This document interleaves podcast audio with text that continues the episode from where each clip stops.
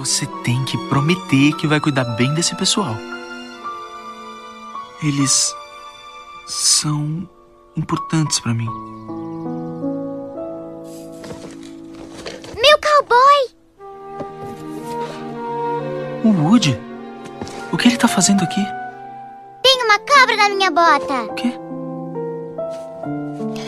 Tem uma cobra na minha bota!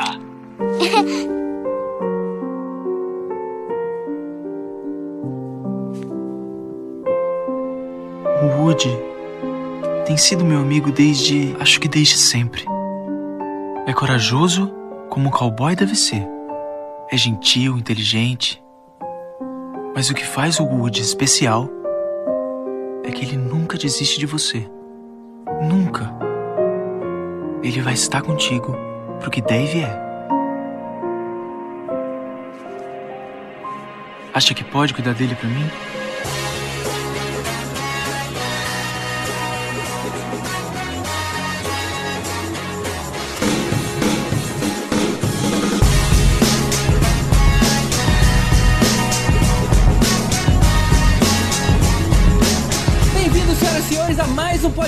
podcast para falar sobre filmes e séries de TV. Nós somos os podcastinadores. Eu sou o Gustavo Guimarães e aqui comigo, indo pra P. Sherman 42, Wallaby Way, Sidney, estão Elvésio Parente, Oi, meu nome é Ovés e eu tô sem comer peixe há três semanas. Palavra de honra ou que eu vire sopa de barbatana. eu tava na dúvida entre esse ou então a piada do molusco, que ele andava meio triste, só que ele não andava, ele nadava. Bom, quer dizer, na verdade o molusco não nada, ele rasteja. Ele encontra o pepino do mar, mas e geralmente é tão engraçado quanto as suas, né? Tibério Velasquez, Pô, queria agradecer aí o pessoal pela participação. Squirrel!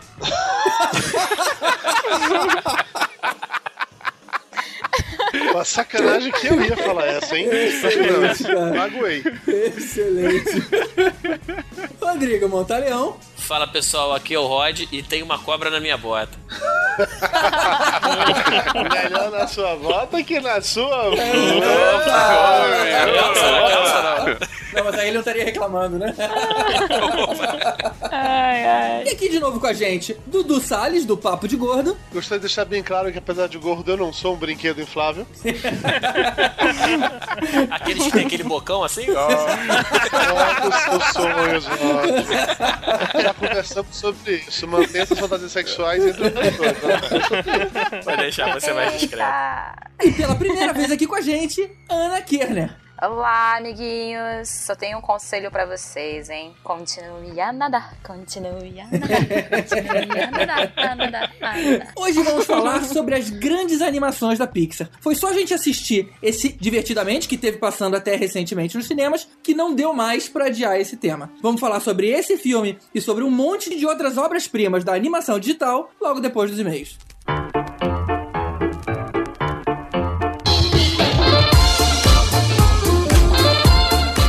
Começando a sessão de e-mails, hoje a gente vai fazer tudo diferente. Primeiro, porque eu tô sozinho aqui hoje. Segundo, porque eu vou ler um feedback e não dois, como de costume. Mas o principal é porque esse feedback não é um e-mail, não é um comentário no post, nem no Facebook, nem no Twitter. É uma carta de papel. a gente recebeu uma carta que veio pelos correios. Que maravilha. Quem mandou foi o Ser Cabral. Sim, Ser. O nome dele é Ser. S-E-R. Se um dia você for ganhar um título de nobreza lá da Rainha da Inglaterra, você vai ser o Sir Ser. e, se, e se você ainda for um cavaleiro de Westeros, você vai ser o Ser. e ele diz o seguinte: Olá pessoal, aqui é o Ser Cabral. Aposto que essa é a primeira carta que vocês recebem, hein? É verdade, cara. É a primeira carta. Aí ele dá uma elogiada aqui no podcast e fala o seguinte: Conheci o podcast por meio do festival Mundo Estronho lá de Curitiba. É verdade, Mundo Estronho foi o festival de cinema lá de Curitiba. A gente teve um pessoal que conheceu a gente lá, bacana, cara, que legal.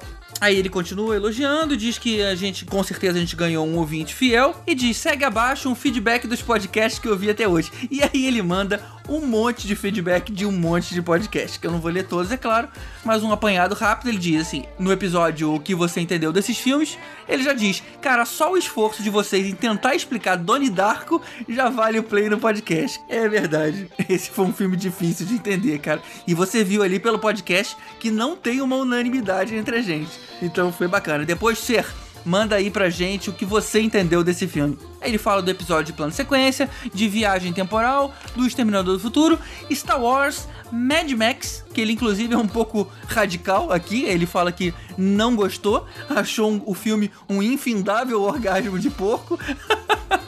Que horrível, cara. Ah, não, cara. O filme, o filme tem seu valor. Também achei menos do que todo mundo realmente achou. Mas o filme tem seu valor, sim. O legado positivo deve ficar para o game, pois o filme expandiu o universo Mad Max e não trabalhou esses conceitos, deixando tudo à escolha dos desenvolvedores do jogo. E isso é verdade. O jogo, com certeza, vai ser muito mais bacana e vai ter muito mais coisa pra explorar. Aí ele fala também do podcast Mulheres Badass. Ele sugere até a gente fazer um feio Badass com a Zula de Conan 2, que é a Grace Jones, a Pepper Potts do Homem de Ferro 3, que é a Gwyneth Paltrow, e com a Electra, que é a Jennifer Garner. Cara, é uma boa ideia, hein? Aí ele ainda fala de vilões. Ah, e esse de vilões, ele simplesmente me manda dois links escritos. Você, não vou nem te condenar ter mandado o link escrito, mas pelo menos usa um encurtador, né, cara? Tem uns, uns 100 caracteres aqui nesse mega link que você colocou. E termina falando sobre os séries canceladas. Ele diz que algumas a gente comentou ele não conhecia e sentiu falta de um chamado Carnivale, que tem nota 8 no IM- no IMDB, realmente não conheço, e de comentar o que aconteceu com o Alf no final da série. Ser, a gente falou de Alf em outro podcast, cara. Depois procura aí, foi o episódio número 14 da segunda temporada. É o Top 10 bonecos do cinema e da TV. Aí a gente fala de Muppets, a gente fala de Gremlins, fala de vários e falamos de Alf. E aí sim, a gente explorou aí esse final extremamente bizarro que teve essa série. Então dá uma procurada lá que você vai se amarrar. Então é isso, gente. Manda um e-mail pra podcrastinadores.gmail.com Manda um like lá no nosso facebook.com barra podcrastinadores ou comenta aqui no abacaxivador.com.br Obrigado a todo mundo que escreveu. Hoje eu só li um, até porque eu tô sozinho, isso não fica muito chato. E mais um obrigado aí ao Ser Cabral por ter mandado uma carta em papel. Agora, Ser, como é que você descobriu o nosso endereço?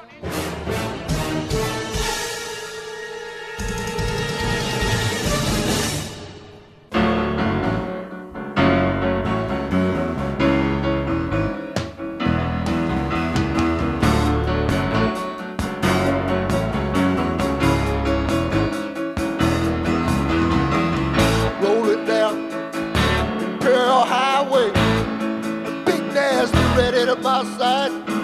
Set in a wind blowing hot from the north. Then we were born to.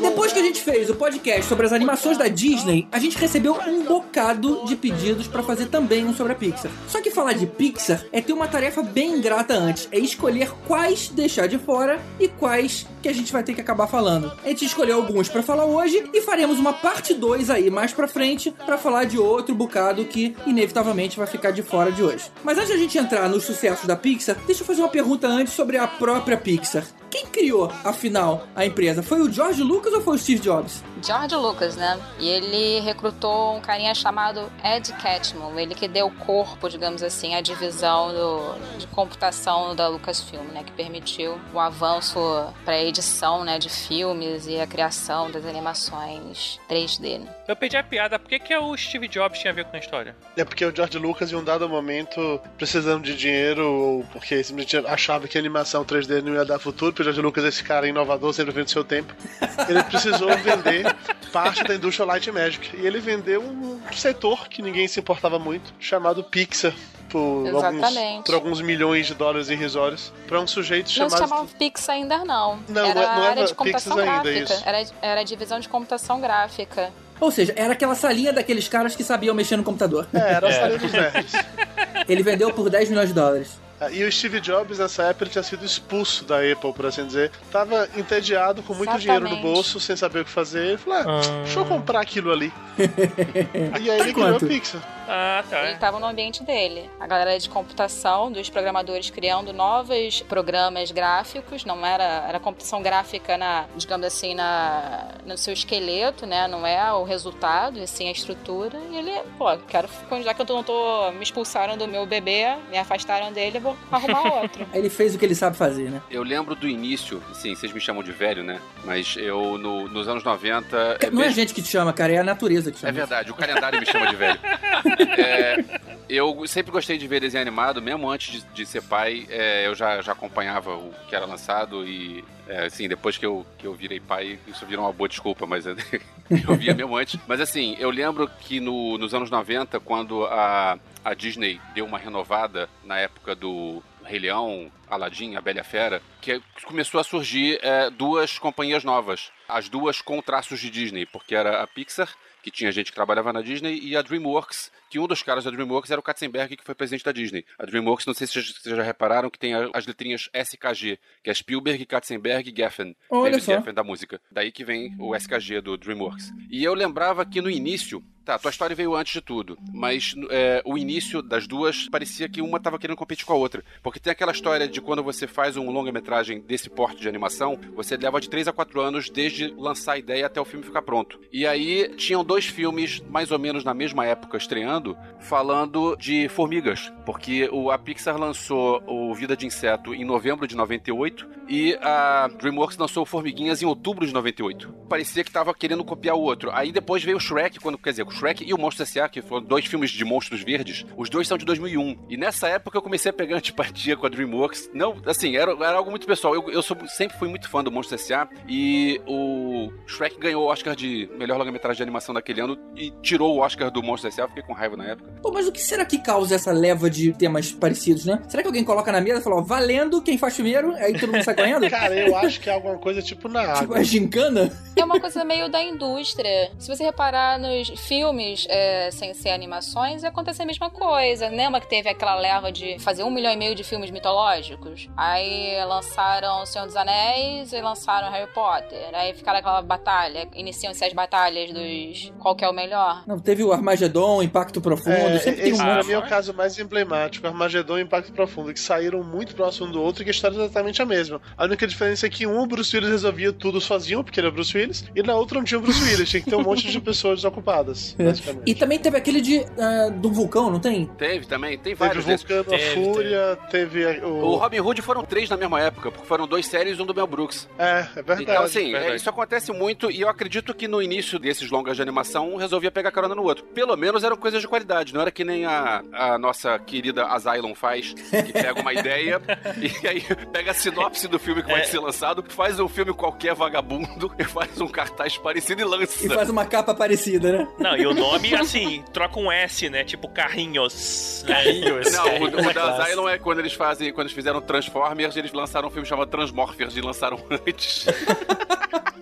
Muito bom isso, cara. Não, eles são foda que eles lançaram antes. Tentaram, lançaram antes, tentaram processar e disseram, ué, nosso roteiro não tem nada a ver com o de vocês, pode olhar lá o filme. Realmente não tinha, era só o nome, Transmorphers. Sensacional, isso é muito Sacanagem. bom. Mas o que acontece, eu acho que assim, rola espionagem, cara. Ou então o cara chega com um roteiro, olha só, tem um roteiro pra vender pra vocês. Aí o cara, ah, não quero essa porra não, vende pra outra pessoa. Aí o cara chega lá na Dreamworks, olha, tem um roteiro aqui. Aí eles aceitam. Aí, opa, os caras estão fazendo um roteiro parecido pra aquele cara, mas tu não leu o roteiro, relê, então escreve essa porra de novo com outras palavras, pronto.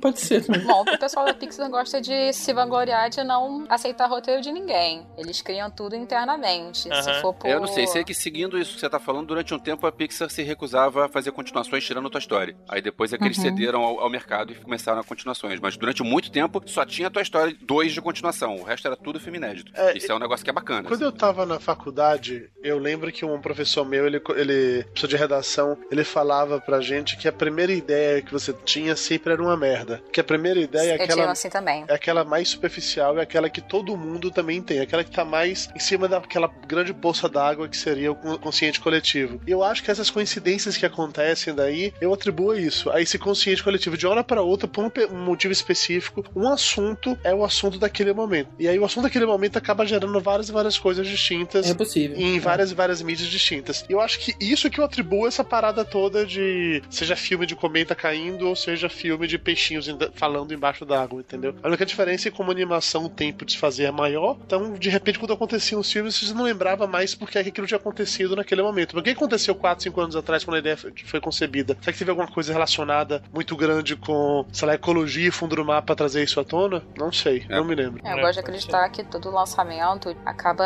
envolvido com alguma conjuntura, né? Que nem, por exemplo, a Disney que veio. Eu sei que não, não quero adiantar isso, não, questão do Brave, né? Disney trazer personagem mais independente, não precisar de um príncipe, né?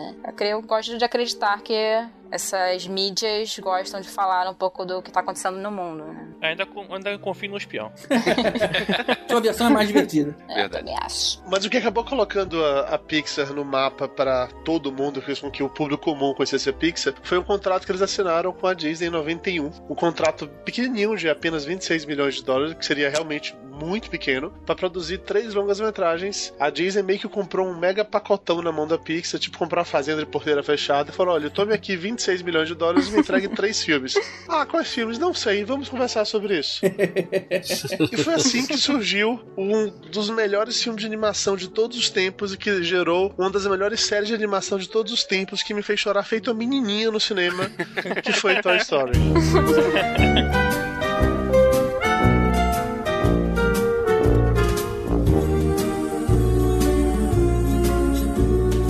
You've got a friend in me.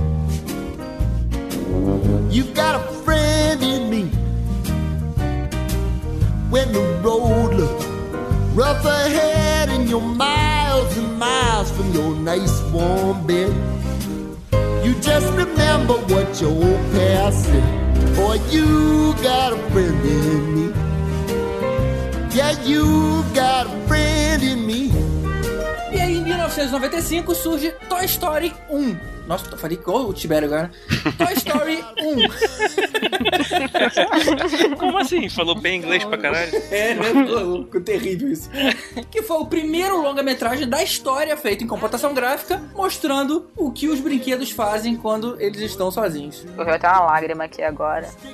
Lembrando filme. Nossa. Não, e vamos lembrar então do resumo. A história começa com o dia do aniversário do Andy, e era legal que os outros brinquedos estavam com medo, porque é quando, tradicionalmente, chega um novo brinquedo ali na turma. E eles tinham aquele medo, tipo assim, puta, um de nós vai ser deixado, vai ser condenado pro esquecimento e tudo mais. E aí o Woody, pra variar, ele fica fazendo lá aquele, aquela Ele fica meio de bom moço, né? Tipo, não, gente, fiquem não, ele fica mantendo a calma, né? Todo mundo. E aí chega o Buzz Lightyear, um candidato aí a roubar do Woody o posto de brinquedo favorito. Claro que eu sou fã de Toy Story, todos somos fãs, o filme é muito bom, excelente e tal. Só que eu posso falar um- uma falha enorme que tem no conceito básico do filme, que nem aquele que a gente tava falando do Exterminador no último. É, eu acho que é o mesmo que eu também impliquei. Fala aí. Eles sabem que eles são brinquedos. Né? Porque quando al- alguém grita, é, o Andy tá aí, eles têm que se jogar no chão e fazer de conta que eles não estão lá. E quando o Buzz chega, ele não sabe que ele é um brinquedo. Peraí, como é que ele sabe que ele é um brinquedo na hora que o Andy chega, mas na hora que ele tá com os outros ele não sabe que é um brinquedo? É, exatamente. Se ele achasse que ele tivesse uma missão, ele ia se esconder. É mas ele não, ele, ele cai no chão. É, mas esse, esse é daqueles casos que, como o filme é muito bom, a gente deixa pra lá. Eu tenho uma palavra pra resolver isso: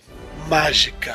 É, mágica da Pixar. cara. Porra. Cara, o problema é o seguinte, a mágica só acontece quando ninguém tá vendo. Não tem aquele filme Exatamente. até do Adam Sandler, Adam Sandler não, do Ben Stiller, né, que eu sempre confundo, que o cara só fica invisível quando ninguém tá olhando. Sim, sim, é aquele du, du- dupla de heróis, aquele grupo de heróis, Isso sim. aí, é, exatamente. Muito bom o superpoder do cara, ele só fica invisível quando ninguém tá vendo. Olha só, você viu? Não. Então, funcionou. É, No mundo mágico da Pixar, sempre que um humano olha pro brinquedo, ele automaticamente vira um brinquedo. É isso. Exatamente. E o mais Simples. legal é que eles colocaram, eles simularam como seria mesmo uma criança com presente diverso. Então os brinquedos, eles não estão na mesma escala, né? Você vê que a cabeça do Woody é muito maior do que a cabeça do Buzz. Você tem um aquele Mr. Potato lá, né? Que é um brinquedo que nem fez muito sucesso no Brasil. Mas ele também tem um estilo totalmente diferente. E o cara vai juntando todo mundo um porquinho cretino. Tem uma boneca de porcelana, que é a, é a Beth, na verdade, né? Que é o parzinho romântico Uhum. do Woody. Que de todos era o que não fazia sentido. Porque ela, ela era nitidamente um brinquedo de enfeite. Sabe que a criança pegou da mãe pra poder brincar? Era por isso que talvez ela não saísse nas aventuras. Porque, de novo, né? Uma boneca de porcelana não aguenta caída de, sei lá, no chão, essas coisas todas que os outros passam. Talvez seja por isso que nesse último filme nem teve. Me corrija se eu, se eu tiver enganada. Não é da irmãzinha dele? No primeiro filme ele tem uma irmãzinha bebê, não tem? É, mas uma rimazinha bebê não vai ter uma boneca de porcelana. É, na verdade, é um bibelô, é é um É, enfeite. é? É, é um, é um É. enfeite. Na verdade, esse papel que foi da Beth era pra ser a Barbie. Só que a Mattel, na época, ela não liberou o uso da Barbie no filme porque ela achou que o filme não ia fazer sucesso, ia bombar e, e ela não quis associar a imagem da Barbie com o filme. Aí depois que o filme bombou, que obviamente é do segundo, eles conseguiram fazer um acordo e entraram com, com a Barbie na história. E depois o Ken, né? Mas essa, essa boneca, particularmente, a Beth, ela entrou no lugar que seria da Barbie. Agora ia ser engraçado eles tentarem encaixar o porquê que um garoto teria uma Barbie, né? É. Aí teria que ser da irmãzinha. Agora, falando dessas aventuras, a parte que mostra a imaginação do garoto com os brinquedos todos, as cenas de, de aventura De que ação. ele inventa, cara, aquilo é muito legal. Quem nunca pegou os brinquedos todos e misturou todos e resolveu criar histórias e fazer tudo? Pô, aquilo é sensacional. E é o que tem em todos eles, né? Em Todos todos, eles. você tem esse, esse cenário dessa grande aventura que no fim das contas você descobre que era nada, né? Ele ali em cima da cama e tudo mais. Pois é. Por falar em cenário, os cenários, se você reparar, são totalmente estáticos. Na época, a tecnologia só dava pra cena você renderizar, por exemplo, uma coisa de cada vez. Então, se o Woody tá se mexendo, o fundo tem que estar estático. É como se fosse uma foto do fundo, a imagem sem ser renderizada. Ele fica Olha fixo. E depois deixa a cena correr, porque o processamento naquela época era horrível. Imagina ficar mais de quatro dias renderizando um 24 avos de segundo de filme, entendeu? Era uma coisa desse tipo. E aí É. todos os cenários eram estáticos, pra facilitar. Falando em animação, vocês sabem que existe uma briga contra o nacional chamado Cassiopeia sobre qual foi o primeiro filme totalmente de animação, né? Verdade. Ah, é? Na verdade, não, não querem. tem uma briga. O Cassiopeia foi o primeiro filme, só que o Cassiopeia não tem o dinheiro de Hollywood. É, na verdade, assim, o que aconteceu? O Toy Story ele chegou a ser o primeiro mesmo lançado. O problema é que o Cassiopeia, eles dizem que teve alguma sabotagem interna em que teve problema de perda de dados, e então eles tiveram atrasar na produção. Ele foi realmente feito 100% no computador. O Toy Story, eles chegaram a criar as cabeças do boneco em argila, em molde, né, em modelo, e depois renderizar aquilo para um 3D. Enquanto o Cassiopeia realmente foi 100% computação gráfica, né? Ele foi criado dentro do computador. Então, mesmo sendo lançado um pouco depois, eles dizem serem o primeiro filme 100% de computação gráfica. Fora o fato deles acusarem, assim, estranhamente, de ter acontecido alguma coisa que tenha perdido dados de computador, tiveram que refazer parte do filme, etc e tal. Chupa Hollywood. Você quer Ai. dizer que a Pixar sabotou É, o estúdiozinho não, né, do cara? Brasil pra não ser o primeiro?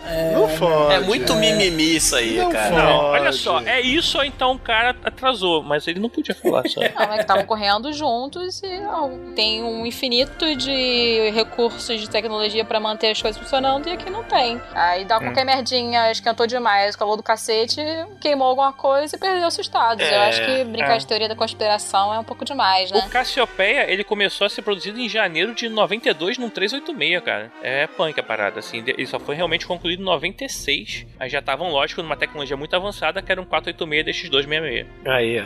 Pô, mas o cara alegar que o filme não foi feito, to- que o Toy Story não teria sido feito todo no computador, porque o cara usou um modelo de argila que depois foi renderizado pro computador, é muita cachorrice, né, cara? É muita cachorrice. Pô, o filme foi feito no computador, cara, pelo amor de Deus. É, mas teve uma ajudinha. Todo o processo é assim, até hoje em dia. Hoje em dia o pessoal modela antes pra ter a noção da tridimensionalidade e depois vai pro computador. É mais É, barato. Imagina você começar a modelar e dar errado. Tá, o, o, o fato é o seguinte: o Cassiopeia veio primeiro. Chupa Hollywood.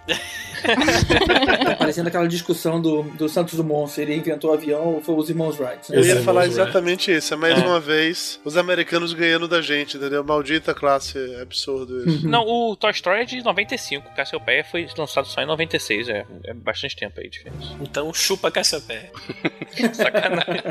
Agora, o, o Toy Story, né, além dele ser uma proeza técnica pra época, o grande diferencial dele, do meu ponto de vista, que aliás é o que depois vem intermeado em todos os filmes da Pixar, é um pouco aquilo que a Ana falou no começo, né, que eles quiseram se distanciar daquele modelinho de, de filme da Disney, e o filme, apesar de ser um filme sobre bonecos, sobre brinquedos, é um filme, um puta filme denso, um filme de drama, É um um filme filme adulto, emocional, né? e um filme, antes de tudo, adulto também, né? Ele Exato. consegue divertir tanto o adulto quanto a criança e é um roteiro muito amarradinho, cara. Eles fizeram um negócio pensando mesmo para divertir a família, mas que não fosse entediante pro adulto. Acho que o diferencial foi aí também, né? Não, e fora que, tipo assim, como é que você coloca uma certa tensão numa brincadeira que eles são brinquedos? E aí eles tiveram o plot de ter a casa dos horrores, que era aquele vizinho. O vizinho. E ele, ele estragava os bonecos, sabe? Ele brincava com eles até quebrar todos. E aí era uma cena de terror ali, cara. E realmente aquilo ali dava um, um suspense que a história precisava. Muito bem pensado. E assim, eu vou ser sincero com vocês agora. Em 95 eu já não era mais criança. Então, obviamente, eu sabia que meus brinquedos não ganhariam vida. obviamente. Ou não. Mas assim, é, se eu tivesse visto isso quando criança. Pô, agora o Rod ficou triste com as bonecas de boca aberta dele, hein? A boneca só fala assim, ó. Se eu tivesse visto esse filme quando criança, eu provavelmente ficaria muito noiado achando que os brinquedos se mexem. Poderia fazer coisas do tipo colar o brinquedo com fita adesiva na parede pra saber se ele não ia se mexer, ou olhar depois se não se mexer. tipo assim, fazer pequenas armadilhas pra descobrir se os brinquedos se mexiam ou não. Certeza que eu ficaria pilhadaço com essa parada, velho. E eu me senti muito escroto, porque quando eu era criança, eu tinha Playmobil com comandos em ação e eu desarmava os bonecos pra armar eles de um jeito diferente. Então eu abria com chave de fenda, tirava, desmontava o comando de ação inteiro, trocava perna, cabeça, Ou braço. seja, você era a criança da Casa dos Horrores, era isso, né? Não, porque eu não fazia nada Cid. bizarro. Eu só mudava a roupa dos personagens. Mas eu confesso que depois, quando eu comecei a parar de brincar com meus brinquedos, eu gostava de queimar eles, cara. E eu vou te É, falar aqui. cara. Nossa, aí eu eu, ia falar que, isso. que nojo de você, cara. é, aí eu fico rolou uma dó, assim, né? Imaginar que eles estão vivos. É que, tipo assim, quando eu era criança, eu tinha aquela coleção de Star Wars da Gulliver, né? Que era. Até hoje em dia eu faria uma grana se tivesse ainda. Mas, por exemplo, assim, tinha o cara que era o criador do Rancor lá, que era um boneco. Quem gostava daquilo? Então a gente usava ele de alvo, tipo, era o boneco que derretia, né? Tinha, tinha aquelas paradas assim, aquele que tava no carro que explodia, girava, capotava. Assim, é. Fiquei meio triste, cara, quando eu vi isso. Vocês não tiveram esse universo, mas eu tenho um irmão, e óbvio que eu brinquei de Barbie, né? Qual era a graça do irmão fazer com as Barbies? Arrancar as cabeças. Ufa. Nossa, eu juro que eu pensei algo Essa muito pior. é, realmente. Calma, meninas. Eu pensei algo muito tipo o que o Rod faz com as bonecas dele. Pensei,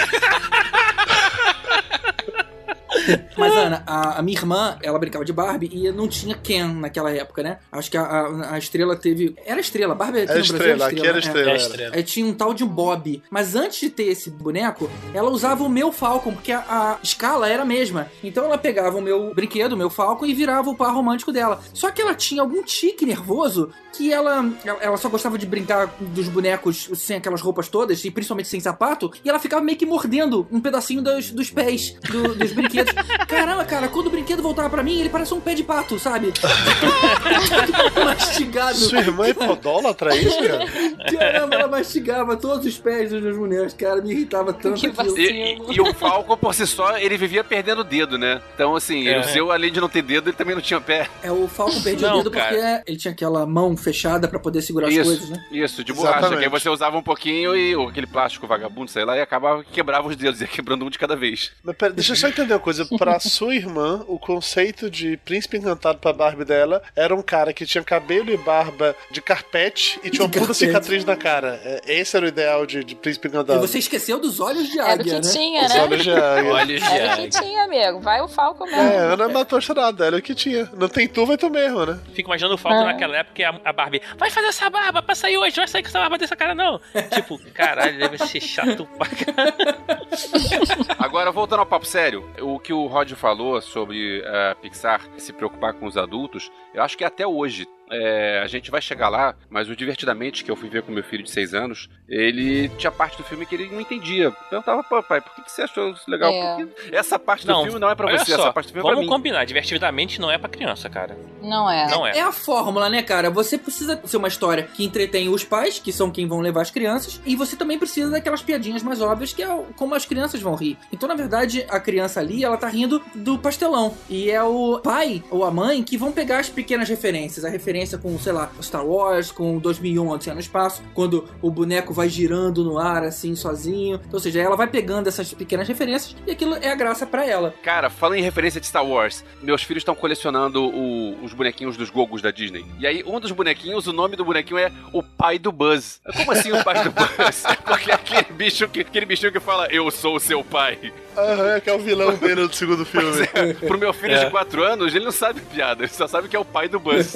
Justo, justo. Eu sempre achei isso uma parada muito legal da Pixar, como ela consegue construir um roteiro que, ao mesmo tempo, em níveis e camadas diferentes, entretém zilhões de camadas diferentes de pessoas. Exato. E aí de você captar nuances ou não. Eu sei que a gente não pode tão- avançar tanto na pauta, mas só pra dar um exemplo relacionado com o que falaram divertidamente a não ser um filme pra criança, o meu chefe ele tem duas filhas pequenas. Acho que uma tem 10 anos, a outra tem 6, ou uma tem 9, a outra tem 5. Tem uma diferença de 4, 5 anos de idade de uma pra outra. E ele foi assistir o filme com as duas. E ele voltou no dia seguinte, voltando na agência, como pra ele foi muito interessante perceber como cada uma delas curtiu o filme por um motivo diferente. Como cada uma delas interpretou o filme de um jeito diferente. No final, todos gostaram, todos se divertiram, mas as coisas que ele viu, as coisas que a filha mais nova viu, as coisas que a filha mais velha viu, eu acho que isso vale pra todos os filmes, cara, da Pixar. Todos, Uhum. sem exceção. Tem pequenas coisinhas ali que são feitas pra atingir uma única pessoa. Eu fico pensando, o GG que edita podcast com certeza vai se identificar com isso. Na hora que você procura durante horas, dias, aquele efeito, aquela trilha, aquela coisa específica pra colocar naquele ponto exato, e aí uma pessoa vira pra você, caralho, eu vi o que você fez aí, hein? Eu percebi. Porra! É, é Que foda isso aí que você fez, hein? Eu acho que é isso que o pessoal que faz os roteiros da Pixar faz, entendeu? Eles têm esse cuidado de ficar jogando coisas assim pra pessoas com conceitos diferentes perceber. E se você não perceber aquilo, não vai incomodar em nada a sua compreensão geral da história. Mas se você perceber, você vai se sentindo mais especial, porque caralho, olha que legal isso que eles fizeram ali. Que é o conceito das camisetas engraçadinhas, né? Por isso que o Elvis compra uma camiseta de Star Wars e fica esperando alguém olhar torto pra ele na rua. Opa, aquele cara ali sacou. Por aí. É, a gente tá falando do- da questão de roteiro da Pixar. No caso de Toy Story, especificamente, nos créditos de roteirista tem um tal de Joss Whedon. Vocês já devem ter ouvido falar. Isso. Ele tá Isso. nos créditos de Toy Story. E o Verdade. que, que ele fazia? Ele tá acreditado como o quê? Ele é roteirista. Ele é um dos roteiristas do Ah, Toy tá. Story. Olha só, que interessante. É, e a gente também não pode esquecer o, o- o elenco que os caras conseguiram, né, cara? Na verdade, o ator principal, né? Porque o, o segundo não é. É, o Tim Allen, né, cara? Pois é, Tim Allen nunca foi lá tão grande coisa. O Tom Hanks, sim. É. Inclusive pelos três Toy Story, né? É, É, mas ó, o Tim Allen, ele era famoso na TV. O Tim Allen, ele teve aquelas séries que passava na TV que durou anos, velho. O Tim Allen, ele tinha uma relação muito grande com o público americano em relação à TV. Eu esqueci o nome daquela série que ele fazia. Eight Simple Rules, né? Eight Simple Rules, não. Isso veio Não. depois. Não, era uma série que ele fazia nos anos 80 e 90. É, Tô tentando só- achar aqui no MDB dele que eu falo. Só pra fechar o, o Joss Whedon que ele falou, o Joss Whedon tem uma indicação ao Oscar de melhor roteiro por causa do Toy Story 1. É tão importante na carreira dele que a única indicação pro Oscar que ele tem é por causa do Toy Story. Só que ele hoje é mais famoso por outras coisas. Sim. Tava falando da questão do roteiro, né? O diretor, quando foi apresentar pra galera da Disney, né? Que, pra ver como é que tava o andamento do filme, ele tinha feito o Woody tão, digamos, agressivo, né? Tão edgy, que a Disney pensou em vetar o filme. A sorte é que tava em vésperas de ação de graças e a galera refez grande parte do Woody pra poder reapresentar e o filme passar, senão quase que o Toy Story não passa pelos crivos da Disney. Caramba, mas a graça toda Teve é o. Woody ser quem ele é, né? O cara apaziguador e tudo mais. Ele meio de bad boy não ia ter muita graça, né? O nego passou o feriadão trabalhando. Foi exatamente isso. É. Agora, falando do roteiro, dessa diferença de idades, eu acho que é interessante pra gente, assim, que tem uma visão mais adulta do filme, é ver realmente essa relação, né, assim, ou pelo menos lembrar da relação dos bonecos antigos. Porque, assim, aqueles brinquedos, eu não sei se as crianças hoje em dia pegariam aqueles bonecos que são aqueles soldadinhos que são todos colados, assim, sabe? Que você fazia lá o Forte Apache, né? Ou então ali no caso de guerra. É uma parada interessante. E a relação deles com os bonecos novos, né? Que o medo é o boneco novo, que é o boneco que acende o laser, que tem o LED, que tem um capacete, né?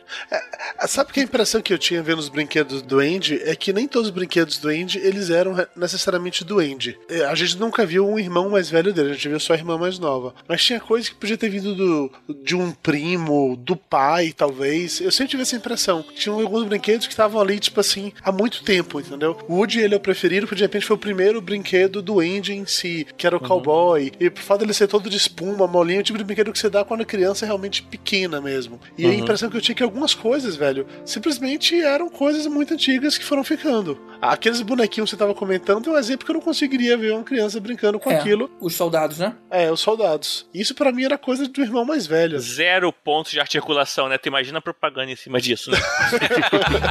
Compre brinquedo com zero pontos de articulação em duas cores, né? de baixo e a de cima, né? É uma Quando cor só, né, cara? Right here every day. Woody's Roundup, come on, it's time to play. There's Jesse the yodeling cowgirl. Bullseye, he's Woody's horse. He's a smart Pete the old prospector. And Woody the man himself. Of course, it's time for Woody's Roundup. He's the very best. He's the rootinest, tootinest cowboy in the Wild, Wild West. Bom, e é claro que, pelo sucesso que foi Toy Story 1, haveria uma continuação. A gente teve o Toy Story 2 em 1999. Não, não, não, não, para aí. É claro o caralho. A Pixar não queria de maneira nenhuma. Pois é. A Pixar Cara, brigou Money muito. Talks, cara, Money Talks. Não, a Money não- Talks não. porque os outros fi- filmes todos da Pixar não, não- eles rejeitaram as continuações. Peraí, que outros filmes, cara? Toy Story foi o primeiro, depois teve Nemo. Não, não, não. Depois, Sim, depois mas os teve- outros teve- filmes da Pixar todos, e inclusive Nemo, a continuação só vai vir ano que vem. Isso, teve Vida de Inseto que não teve, teve Up, teve... Tá bom, Cara, você tá falando outros depois disso, né? Tudo bem. tô- tirando o Toy Story, o único filme que teve continuação foi Carros, e agora, mais recentemente, o Monstro S.A. O Monstro S.A., que a continuação veio 12 anos depois. Exatamente isso. A Pixar não queria fazer continuação, porque isso eu acho a parada muito legal. A Pixar tinha esse conceito que eram as histórias autocontidas, e era história começo, meio e fim, e é isso. Eu não vou transformar essa porra no DreamWorks pra chupar até o último caroço lá do Shrek, fazendo filmes cada vez piores. Isso eu achava a parada muito boa. Mas a Disney pressionou fodamente, cara. Porque Toy Story foi um caminhão de dinheiro, o Bugs Life foi legal, mas não acho que eles não perceberam esse potencial pra fazer isso tudo. E a Disney pressionou muito, muito, muito mesmo a Pixar pra fazer o Toy Story 2. E eu não me lembro de detalhes agora, porque eu não sou tão velho quanto o Elvis, tá? Só pra deixar isso bem claro. Eu não tenho essa idade. Mas eu juro que eu tenho uma impressão de que houve meio que uma ameaça do tipo assim: você lançou o Toy Story, ok, mas a propriedade é nossa, Disney, porque foi um acordo com a gente. Então, se você não fizer Toy Story 2, a gente vai fazer. E aí a Pixar, pra não perder o controle dos personagens, pra não deixar a Disney fazer uma merda, foi lá e fez o Toy Story 2. Eu posso estar falando merda, tá? Isso é que eu lembro da- época. Falando em ser velho, eu lembro quando o Toy Story 2 foi lançado em VHS ainda, na locadora, e eu vi na locadora na época que foi lançado. Sabe que eu não gostei tanto na época, não? Eu pensei, ah, Ah, mas na verdade já tinha perdido a originalidade, lógico, né? A história principal já saiu no primeiro. E nos dois eles tentaram, cara, o que, que a gente pode fazer de novo? Ah, vamos colocar aí, sei lá, alguns personagens novos. Então você tem aquela traminha de que você tem uma, uma venda de garagem lá, né? E o Woody, ele é confundido. Na verdade, não, um colecionador encontra o Woody, que ele nem era pra estar ali no meio, mas tem um acidente que ele acaba ficando ali junto das outras coisas que são, estão ali à venda. E ele acaba sendo levado por esse colecionador pra casa dele, onde ele tem os outros bonecos da coleção original do Woody. Aí você tem a Jessie, você tem o cavalo. Qual era o nome do cavalo, hein? Era bala, alguma coisa, bullet, whatever. E aquele velho mineiro. E aí o bom, o dilema, o conflito, foi o próprio Woody pensar o seguinte: eu tenho que escolher. Ou eu volto pro Andy, que ele já tá crescendo e já não tá mais ligando tanto pros brinquedos. Tinha até mostrando ele, ele antes tendo ido pra um acampamento, né? Pra uma viagem de acampamento e deixado os brinquedos lá. Ou seguir com essa família nova, supostamente, e viver uma vida de glamour, mas de adultos. E ninguém brinca com eles. Eles só são muito bem tratados e, e todo mundo dá valor, tira foto e tudo mais, mas não tem aquela doçura de ser brincado por uma criança. E tem uma outra grande lição de moral nesse filme, que é pro pessoal nerd que coleciona bonequinhos ainda lacrados, que é você não deve deixar os bonecos lacrados porque eles ficam tristes. É, ficam tristes e, na verdade, mais do que isso, eles ficam psicóticos, na verdade, né? Triste é o mínimo. É, uma parada que eu achava legal nesse plot do segundo filme especificamente, no primeiro não fica tão evidente, no segundo isso é levantado, e no terceiro culmina de um jeito que por isso que eu chorei tanto. Que assim, essa relação dos brinquedos de perderem a criança deles é uma relação de morte. É tipo assim, é um parente seu que morreu. Você deixa de existir pra aquela pessoa, aquela pessoa deixa de existir pra você e você fica escondido, perdido pra sempre em algum lugar. Então, pra mim, eu achei muito interessante esse segundo filme no momento em que fez o Woody ficar se questionando se ele tava preparado, se ele tava pronto pra simplesmente, olha, ele vai me abandonar mais cedo ou mais tarde. Isso não É. vai durar muito tempo. Eu vou abandonar ele, então vou aceitar essa morte, digamos assim, e vou ficar por aqui, me contentar com isso, ou vou, sei lá, aproveitar os, até os últimos dias ou algo do gênero, entendeu? Eu achei isso uma forma muito interessante de apresentar pras crianças esse conceito. A perda, né? Eu não acho ele tão bom quanto o terceiro, porque eu acho que Toy Story pra mim ele vai não crescendo. O primeiro é bom, o segundo eu acho muito bom, e o terceiro, puta que pariu, me matem quando eu vejo aquele filme de novo, eu quero cortar meus pulsos. Mas você gostou mais do 2 do que do 1, um, é isso? Gostei mais do 2 do que do 1, um, porque eu achei a Olha. história do 2 mais interessante que a do 1. Um. A do 1 um é muito bom pra apresentar os personagens, mas Aham. ela, por ser autocontida, e a gente ter todo aquele destaque do Buzz sendo um maluco do caralho que não sabe o que ele é, o que ele deixa de ser, no segundo a gente vê os os personagens evoluindo cada vez mais. Eu acho legal o fato de que agora o Buzz, que no primeiro filme tinha sido meio que o cara de fora que ninguém queria, ele assume uma posição de liderança dentro dos brinquedos pra ir salvar o Woody. Coloca isso em É. conflito também. Eu acho legal na hora que aparece lá o, o, o pai do Buzz, como o Evans estava falando, o Zurg fazendo piadinhas de, de Star Wars. Eu acho muito legal aquela cena final lá, do- montado no cavalo, correndo atrás do avião. Puta, eu acho o filme 2 muito, muito, muito, muito legal. Eu gostei de ter levado os personagens adiante. Eu não sei se é porque eu tava naquela loucura assim, caralho, vai ter continuação, puta que pariu, puta que pariu, Toy Story, Toy Story, Toy Story. que eu achei sensacional, cara, sensacional. Agora, eu tenho uma coisa a falar desse filme. Quando você tira o boneco da caixa, ele perde o valor dele, entendeu? Então, assim, às vezes é interessante você guardar ele no, no blister original. Não, não, não, não, não, não, não. Tibério, o, o, o boneco fica triste. Você já perguntou pro boneco o que, ele achou? É, isso é você que tá feliz. Não é pra, não é pra você ficar feliz, é pro boneco Cara, na ficar moral, feliz. aí, na, meus bonecos aqui em casa tomasse vida, tá muito fudido, que é muito boneco e os bonecos estão muito armados, maluco. Então, ia ser uma foda do cara. Você tem um grupo de psicóticos na sua casa, Tiverio. Prepara-se, velho. Então, falando de evolução, foi a primeira vez que o pessoal incluiu figura humana, né? Com cabelo, pelo na, na barba. Isso foi uma evolução tecnológica também boa, assim, porque dá um trabalho absurdo fazer figura humana. Tem que fazer estilizado pra não parecer um monstro grotesco, ficar esquisitão. E conseguiram ficar para ficar bonito. Tem uma, uma cena que o Woody tá bem próximo do colecionador, assim, ele tá dormindo, respirando, você vê a barba, vê tudo bonitinho, sarda, marca na pele. Tá bem feito. É, na verdade, a tecnologia de textura do 2 estava muito melhor do que a do, do primeiro, né? Então, a hora que mostrava o Exato. chão, a madeira, sabe? Ou a, a borracha daqueles soldados, sempre quando eles davam um close, era alguma textura que impressionava. Eles deram uma abusada nisso, ficou muito bonito.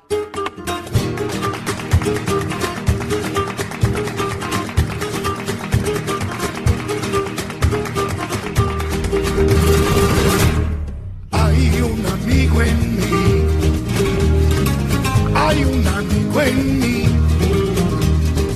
Cuando salgan a volar, hay un amigo en mí. Sí, un amigo en mí. Hay un amigo en mí.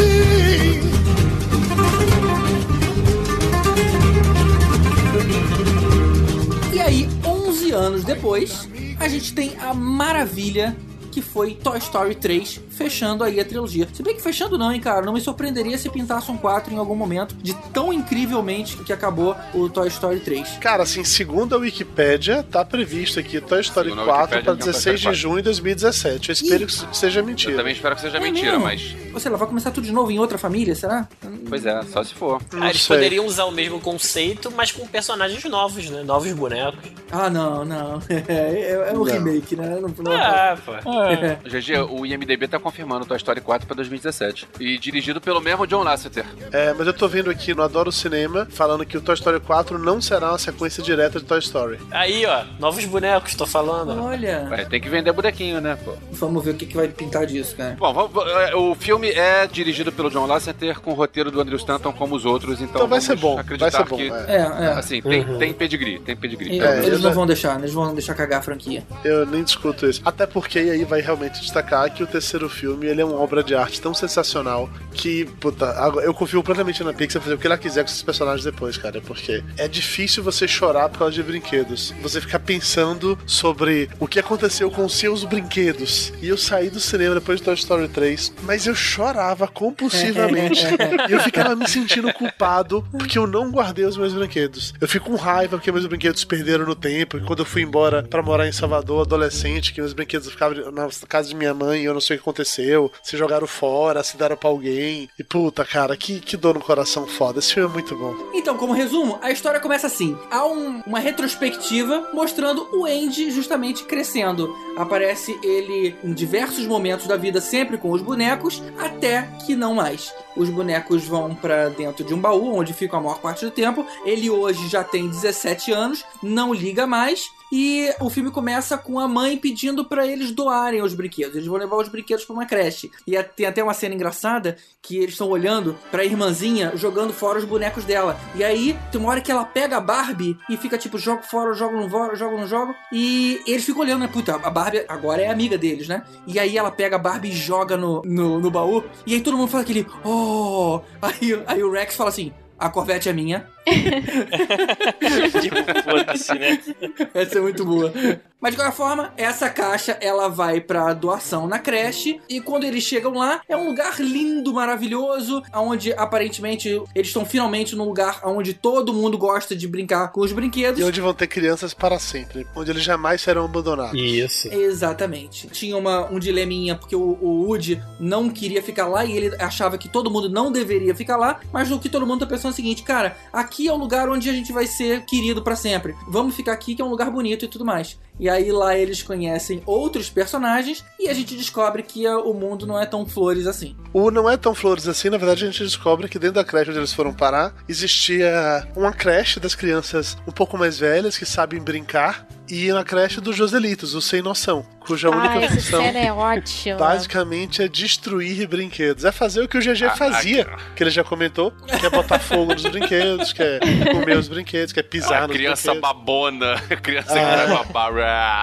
Não, mas que ali era questão de idade, né? Que assim, eles davam brinquedos que eram de crianças assim, teoricamente maiores, tipo uma Barbie, pra crianças muito pequenas que não sabiam brincar com aquilo. Então realmente destruíam. Era tipo aquela porcaria de assim, a partir de 3 anos de idade, deveria significar alguma coisa ali, né? Não, e o maneiro é a hora que a gente percebe que tem alguma coisa errada, porque eles estão naquela sala toda linda, eles foram muito bem recebidos por todos os brinquedos, e aí todo mundo festeja e tudo mais, e aí o ursinho fofinho, né, que seria o chefão, fala pra eles, não, aqui vocês vão adorar, vem cá que eu vou levar vocês pra outra sala onde vocês vão ficar. E aí na hora que eles chegam na outra sala, aí tem escorrega, tem mais um monte de coisa, o cara fecha a porta e eles estão ouvindo o barulho das crianças. E aí nessa hora eles olham em volta e todos os outros brinquedos estão escondidos. Aí eles pensaram, gente, tem alguma coisa errada aqui. E aí invadem as crianças chutando, pisando, mordendo.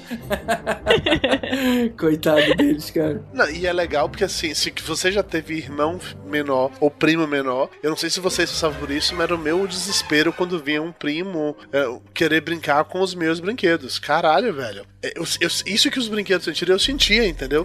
Do tipo, para de pegar o meu comando de ação e fazer isso. Ou, sei lá, vinha prima menor. Não, o meu Falco não é o namorado da sua Barbie. eu senti essa dor no, no coração dos brinquedos, velho. E assim, é interessante pensar que tudo que eles queriam era ser brincados, né? Com É. alguém, mas não daquele jeito. É, eu queria brincar, mas eu tinha um pouco de mão pesada, cara. E assim, meus primos não deixavam muito eu brincar com os brinquedos dele. Por que será? Você era era o primo que quebrava. Porra, mas olha só, o o negócio dele era que- Cid. Mas eu, voltando assim, acho que Toy Story adqui- adquiriu uma situação engraçada que era tipo presídio, né, cara? Que era controlado pelo bebê, bebezão, né? É, o bebezão era tipo leão de chácara. É, Quem bebê- controlava é. tudo era o Quem controlava era o urso. lá. Que era É, o o Lotso. bebezão tomava conta, né? Lotso. É, o estranho, bebezão né? tomava conta, exatamente isso. E é legal porque, assim, o próprio conceito dos brinquedos novos serem bem-vindos é porque as crianças tendem a querer brincar com os brinquedos novos. Então todos os outros ficariam protegidos por um tempo. A gente deixou de ser novidade. Agora, aqueles ali que vão ser, as vítimas vão ser procurados o tempo todo. É, eles têm até uma explicação, né? Ele fala o seguinte, gente, olha só, vocês são novos, são cheios de vida, vocês aguentam a, a, a- a pressão de um, o tranco. É. A gente não, cara. Agora a, a gente, enquanto veterano, fica aqui. A hora que vierem novos, outros novatos, vocês vêm pra cá e deixam os caras aí. Essa seria mais ou menos a, a ordem do lugar. E engraçado é que na hora que o Buzz descobre tudo e que ele vai lá reclamar com o Lotso, os caras juntam ele e setam ele pro modo de fábrica, que é quando ele ainda acredita que é um, um- um herói intergaláctico. É, cara. só que transformam ele em espanhol. É, muito Cara, bom. Cara, nossa. ele, ele espanhol é parte, muito cara. bom. Ele Sensacional. espanhol Não, é em espanhol é, é na hora que eles estavam tentando fazer voltar ao normal. Isso Nessa aí. hora, ainda não. Nessa hora era só a setagem de fábrica. E lógico que ele, no modo latino, ele é todo Antônio Bandeiras, né? Isso aí, pega geral. Aí eu fico imaginando como é que deve ter sido essa parte na Espanha, né? Ele falava português. É, boa pergunta. É, ele falou inglês do que o original. Sei lá, italiano, não sei, É, cara. pode ter sido, pode ter sido. Boa pergunta essa agora, É, eu não sei. Tem certas piadas que não dá pra traduzir. Eu sempre, quando eu lia Asterix e quando eles falavam que os ingleses falavam da quente água, essa piada não vai ter graça em inglês. Falava o quê? Qual era a piada? A quente água. Em vez de água quente, os ingleses falavam a quente água. Eu não, nem eu entendi. Entendeu, então. GG? Fala invertido, cara. Hot water. O inglês fala invertido. E não- Eles não Ah. falam água quente, eles falam quente água. Hot water. Não, é porque eu achei que ela fosse engraçada a piada. Então, muito The boa. Asterix, GG. Agora, cara, nenhum boneco desse filme supera o metrosexual Ken. Yes! Cara, É muito bom, cara. bom. Cara, que todas as cenas dele com a Barbie, sendo cena de romance, as paradas assim, é muito louco, muito Cara, e engraçado. você sabe que o legal é que faz o Ken é o Michael Keaton, bicho. É o Batman que faz o Ah, Ken. é o Michael Keaton, É cara? mesmo? É, é o Michael Keaton que, faz o, Ba- foda. o, o Ken. É, Assim, é foda que esses filmes, eles raramente chegam. Não sei se vocês chegaram a ver esses filmes em inglês, mas no cinema essa só chegava dublada, né? Então eu fui ver isso com legenda tempos depois. E eu fiquei com aquela, caralho, quem é que tá dublando o Ken? Eu fiquei com essa coisa na minha cabeça. Eu reconheci a voz, mas eu não sabia de onde. Aí eu fui olhar depois na, na ficha lá descritiva e eu vi que era o Michael Keaton. E Não o, sabia, não. quem faz o espeto, vocês lembram que é o espeto no, no filme ou não? Quem é o espeto? É, espeto é, é o tipo um porco espinho de pelúcia. A voz dele é do Timothy Dalton. Caramba. É mesmo? Ele tinha mó sotaque inglêsão. Agora eu fico pensando, essas piadinhas com o Ken, eu acho que hoje em dia elas não seriam feitas, né, cara? Hoje em dia a gente tem um pouco mais de, de cuidado com esse tipo de assunto. Eu lembro que a, a- cena dos créditos, a última piadinha desse filme foi é, o, o Ken e a Barbie vão viajar, né? E eles recebem uma carta toda perfumada, toda escrito bonitinho. Ah, aqui tá, tá ótimo, a gente tá muito feliz. E aí eles lendo assim: olha só como a letra da Barbie é bonita. Aí mostrou um monte de florzinha, um monte de coraçãozinho. Aí só que na hora que chega na assinatura tá escrito Ken. Aí todo mundo olha assim, sabe? aí, aí aparece o hashtag significa, né? É, mas tipo assim, hoje GG, talvez... esse filme é de 5 anos atrás. É isso não sei falar, se, 2010, se mudou cara. tanta Cara, coisa. não, não, o, mu- o mundo mudou, a sociedade mudou bastante É. nos últimos cinco anos, cara. Isso, e fora que ele é de 5 anos cinco atrás, anos, ele não, pode ser mas- produzido antes disso. É, então, é, É, com ficou, certeza. ficou todo mundo viadinho. Exatamente, exatamente. Isso se tornou um problema. Mas assim, é, para chegar no, no ponto final desse filme, que é aquele que todo mundo que chora compulsivamente, ou todo mundo lê esse eu, é, eles conseguem finalmente fugir desse presídio que eles estão pra voltar pro Andy, né? Porque na prática eles não eram pra estar ali, eles não eram pra naquela caixa lá. Quer dizer, alguns eram, mas o Woody foi atrás pra tentar salvar e tal, e eles tentaram finalmente escapar de lá e tem a cena do incinerador, que por N motivos eles vão parar no incinerador de lixo. E caralho, é, é- é muito angustiante. eles sabem que eles vão morrer. O tempo inteiro, o Woody ou o Buzz dão um jeito de fugir, de pensar no plano B. A hora que eles caem lá, naquele grande funil, que ele vai derretendo tudo, que você vê, não tem mais onde a gente segurar, a Jessie pergunta pro Buzz, Buzz, e agora, o que, que a gente faz? Aí o Buzz dá aquela olhada, tipo assim, eu não sei o que responder, aí ele olha pro Woody, o Woody de novo olha assim, cara, eu não sei, ninguém fala, mas é só entre os olhares, cara. E aí eles simplesmente dão as mãos uns aos outros, porque eles estão descendo em direção ao fogo. Eu tá arrepiei aqui, GG. Puta que pariu, É. GG. Vamos dar as mãos, porque nós somos amigos e a gente vai morrer junto. Caramba, essa Cara, hora foi essa muito hora bizarra. deu um suor debaixo do olho que eu vou te falar, cara. Não, e assim, eles começaram a dar a mão, eu peguei a mão de quem tava no lado do cinema e o cara depois não largava de nenhum minha mão, cara. E aí você pensa o seguinte, beleza, essa é a parte mais triste do filme, ainda bem que o filme não acabou, dá tempo de eu limpar as lágrimas aqui. E aí simplesmente tem um final aonde eles vão todos pra casa, né? O Woody escreve o endereço na caixa, né? Ele coloca o endereço daquela garotinha, daquela menininha mole, né? É, olha só, eu vou, eu conheço uma menina aqui. Menininha, Menininha mole. mole. Ficou estranho, né? Ficou estranho. É. O Mole é o nome da menina.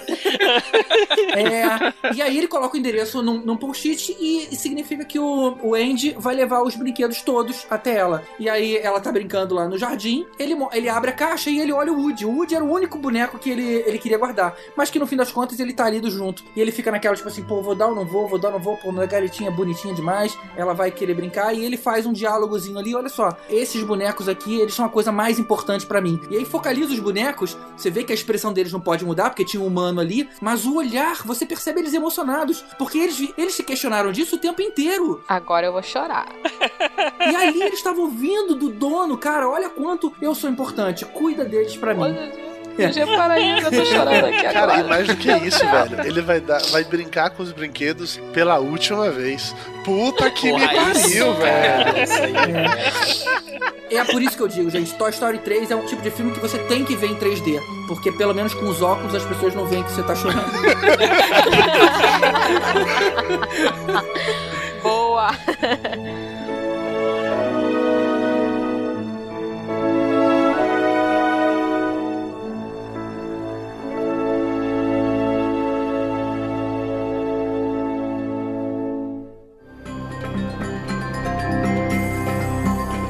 3 a gente tem o filme Procurando Nemo, que seria quase uma refilmagem do Bambi, já que a mãe do Nemo morre em 5 segundos de filme.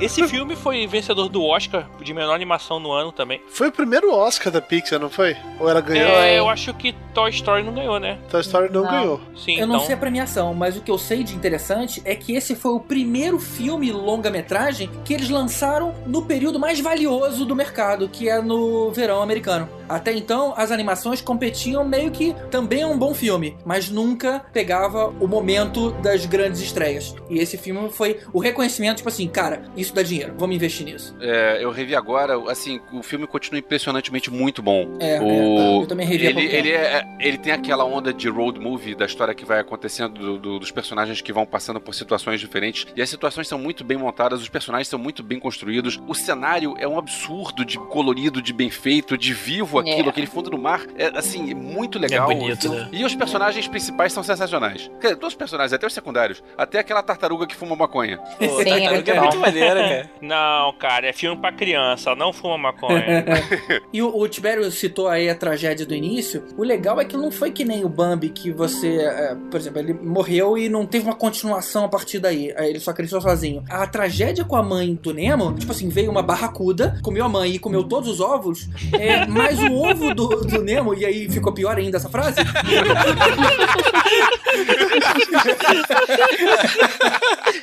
ele ficou danificado, cara. E aí, na hora que o peixe nasce, ele nasce meio aleijadinho. Então, e eu não tinha percebido isso quando eu Boa, vi. Mas, GG. a- mas ele tem uma, uma patinha danificada. Patinha! Não, pelo amor de Deus. Pa- patinha é foda também. Ah, cara, eu, falei do ovo do peixe, Dani, qualquer coisa que eu fale do, depois. do é- peixe do aleijado. Não, resumindo, a barracuda comeu a mãe do Nemo e ele nasceu com a patinha atrofiada. Fechou O o filme. É nesse filme que a Pixar começa a fazer os fundos interativos com os personagens. Não sei se vocês lembram um exemplo que eu dei do 4 dias renderizando 1,24 Uhum. avos de segundo. É no Nemo. Ah, Ah, tá. tá. Por causa do movimento na água, do sol entrando na água, do escambau A4 dentro da Não, ainda- água, enfim. Ainda tinha uma sutileza muito interessante que a luz atravessava o corpo do peixe. Então você vê que no Exato. meio tava mais escurinho, mas nas bordas ele tinha uma iluminação diferenciada. Isso é muito legal, cara. Exato. E na hora que aparecia um peixe na superfície, você via outra forma de lidar com o desenho ali. Você via uma camada de água ali em cima do, em cima do peixe, né? Como se ele tivesse molhado. Uhum. Muito bacana. Muito bem feito. E até uma coisa, eu tinha. Eu comprei o DVD desse filme. é, Eu comprei o DVD de todos os filmes da Pixar, na verdade, mas esse foi um lá no início, né? E tinha uma parada bem legal. Que Você tinha a opção de botar o DVD no modo aquário. Você clicava num dos botões lá e ficava passando na tela o tempo inteiro como se fosse o fundo do mar.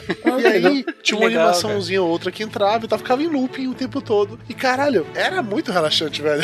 É, Eu não sei por que, que as Smart TVs até hoje não tem um ícone de aquário ali. Boa. Era- seria tão É fácil Pô, é fazer. verdade, hein, cara. É verdade. Tem ícones de tão inúteis ali, podia ter um aquário. Ou, sei lá, formiga.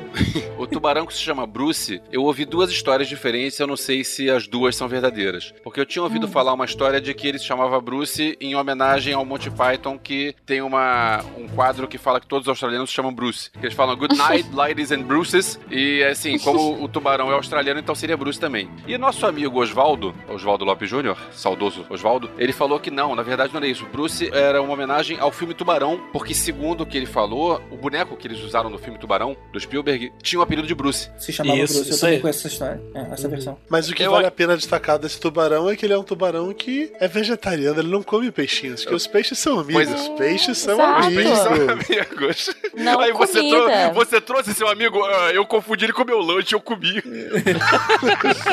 Mas muito bem lembrado aí, cara, nessa cena, a hora que eles estão se forçando a ser vegetarianos, digamos assim, a Dory bate com a cabeça em algum lugar e o sangue sai da, da sei lá, Das narinas. da narina dela e o tubarão aspira, né? Só que foi a primeira vez na história das animações da Pixar e da Disney que apareceu sangue. Foi a primeira vez. verdade. É Até porque verdade. Toy Sabia. Story era bonecos, não podia sangrar, né? Não, e é, curioso porque eu acho que peixe não sangra, assim, eu acho. Sangra. Sangra? Você bate a cabeça e tem um corte e sangra? Sério? Não, mas se você cortar, sangra. Será que sangra? Eu acho que é uma boa pergunta. hein? Eu achava que peixe não tinha sangue. É, assim, ele deve ter alguma coisa, mas não deve ser o nosso sangue, sei lá, vermelho, Não, do sim, jeito que sim. é. Sangue, sangue. Não, Eu sei que foi uma licença poética, tá? Eu só. É, claro. Mas, Mas, mas, mas é- interessante. Se alguém souber a resposta, manda aí nos comentários. Cara, sangra. Tá bom. Você vê que a gente ignorou você, né? A sua É, opinião. ok, tá bom. A gente continua na dúvida. Tá bom.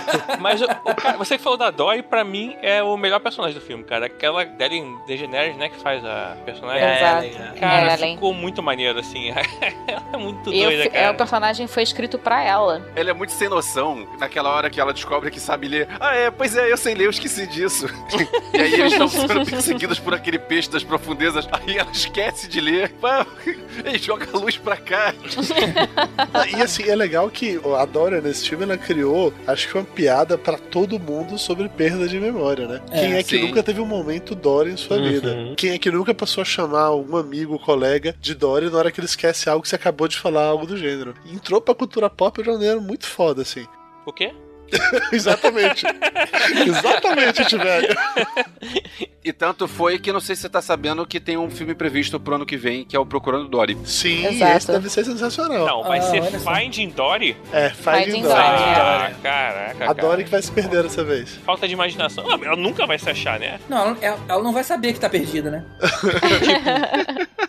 E eu achava interessante que essa dupla dos dois acabou sendo muito curioso, porque ele era um pai super protetor que vivia no passado e a única chance de encontrar o filho é alguém que não tinha memória, ou seja, não tinha passado. Era zero ligado no passado. Então tinha essa dicotomia aí dos dois. Achei, Então, volta naquilo que a gente falou no momento lá, lá atrás, cara. Que pras crianças é apenas um peixe engraçado. Pros adultos, eles conseguem ver por que aquilo. Porque aquele cara fez o passado porque aquele personagem é sem passado. E como um influencia o outro, como um muda o outro. São as, as camadas e camadas É. do, do filme. E aí, pra citar Shrek de novo, né? Porque ogros não são como cebolas, mas os filmes da Pixar são. Tem várias, várias São. camadas. Eu, eu lembrei disso, eu só não falei porque era Dreamworks, então, mas, mas a comparação é certa. É que o saco vai vendo e vai chorando, né?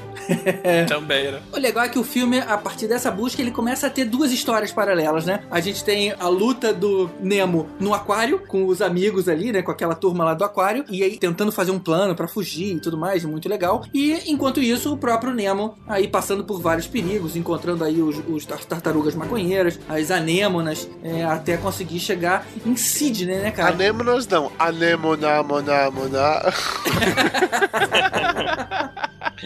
E interessante que a pista era mínima, né, cara? Era aquele, eu até brinquei na, na entrada, né? É, é aquele endereço que o cara achou na máscara de um dos pescadores, que era o, o endereço do dentista lá. Ah, aquilo era o endereço do dentista do Nemo.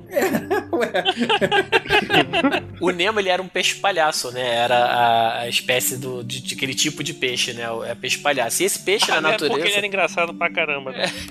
e esse peixe na natureza, quando a fêmea de um grupo morre, o macho vira fêmea. Então, naquele caso que só tinha o pai do Nemo, ele- o pai deveria ter virado fêmea, na verdade. É, na Que verdade, ele virou o pai e a mãe do, do Nemo, né? É. Ele era a única referência dos dois. Ele tinha começar sendo. a falar com voz fina.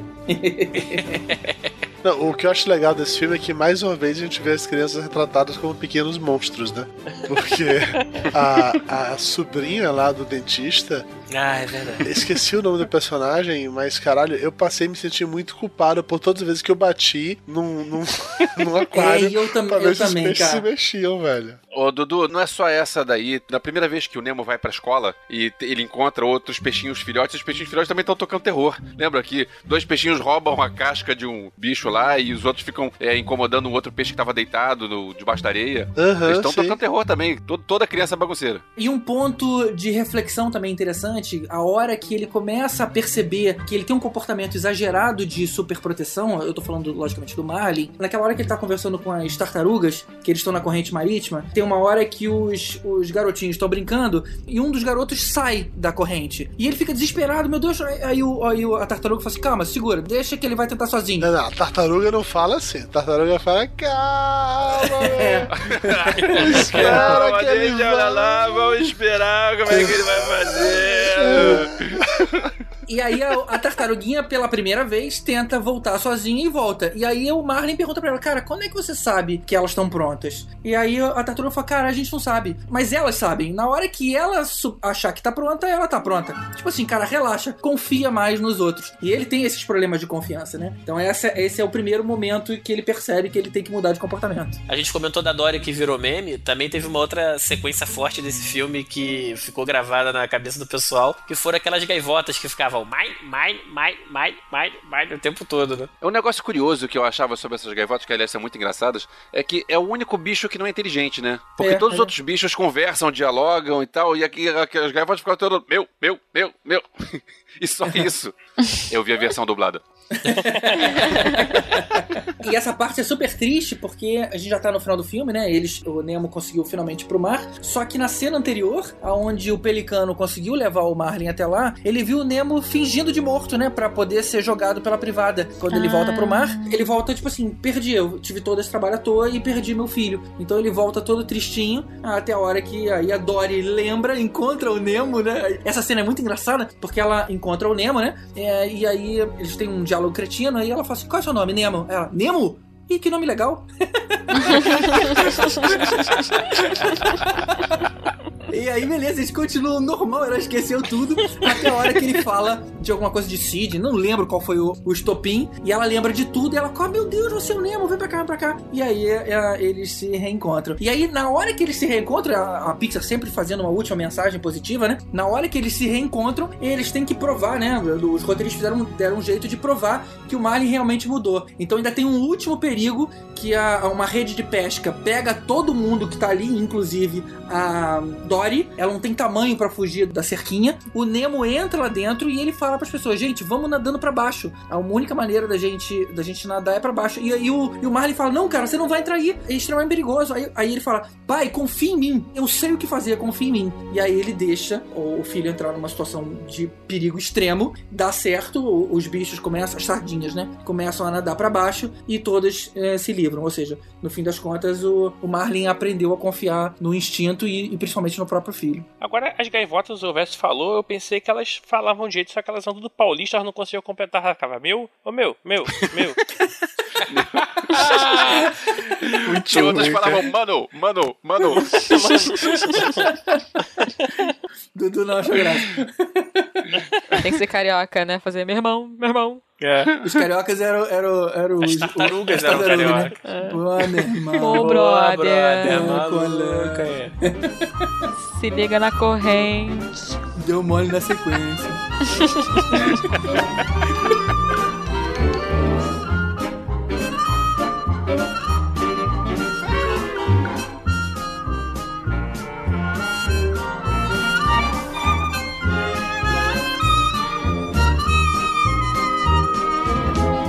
em 2009 tivemos Up, Altas Aventuras. É, Up tem problema básico. O início é sensacional, o início é muito bom e a segunda parte, na minha humilde opinião, não é tão boa assim. Muito É, obrigado, pra começar- Eu ia falar exatamente isso.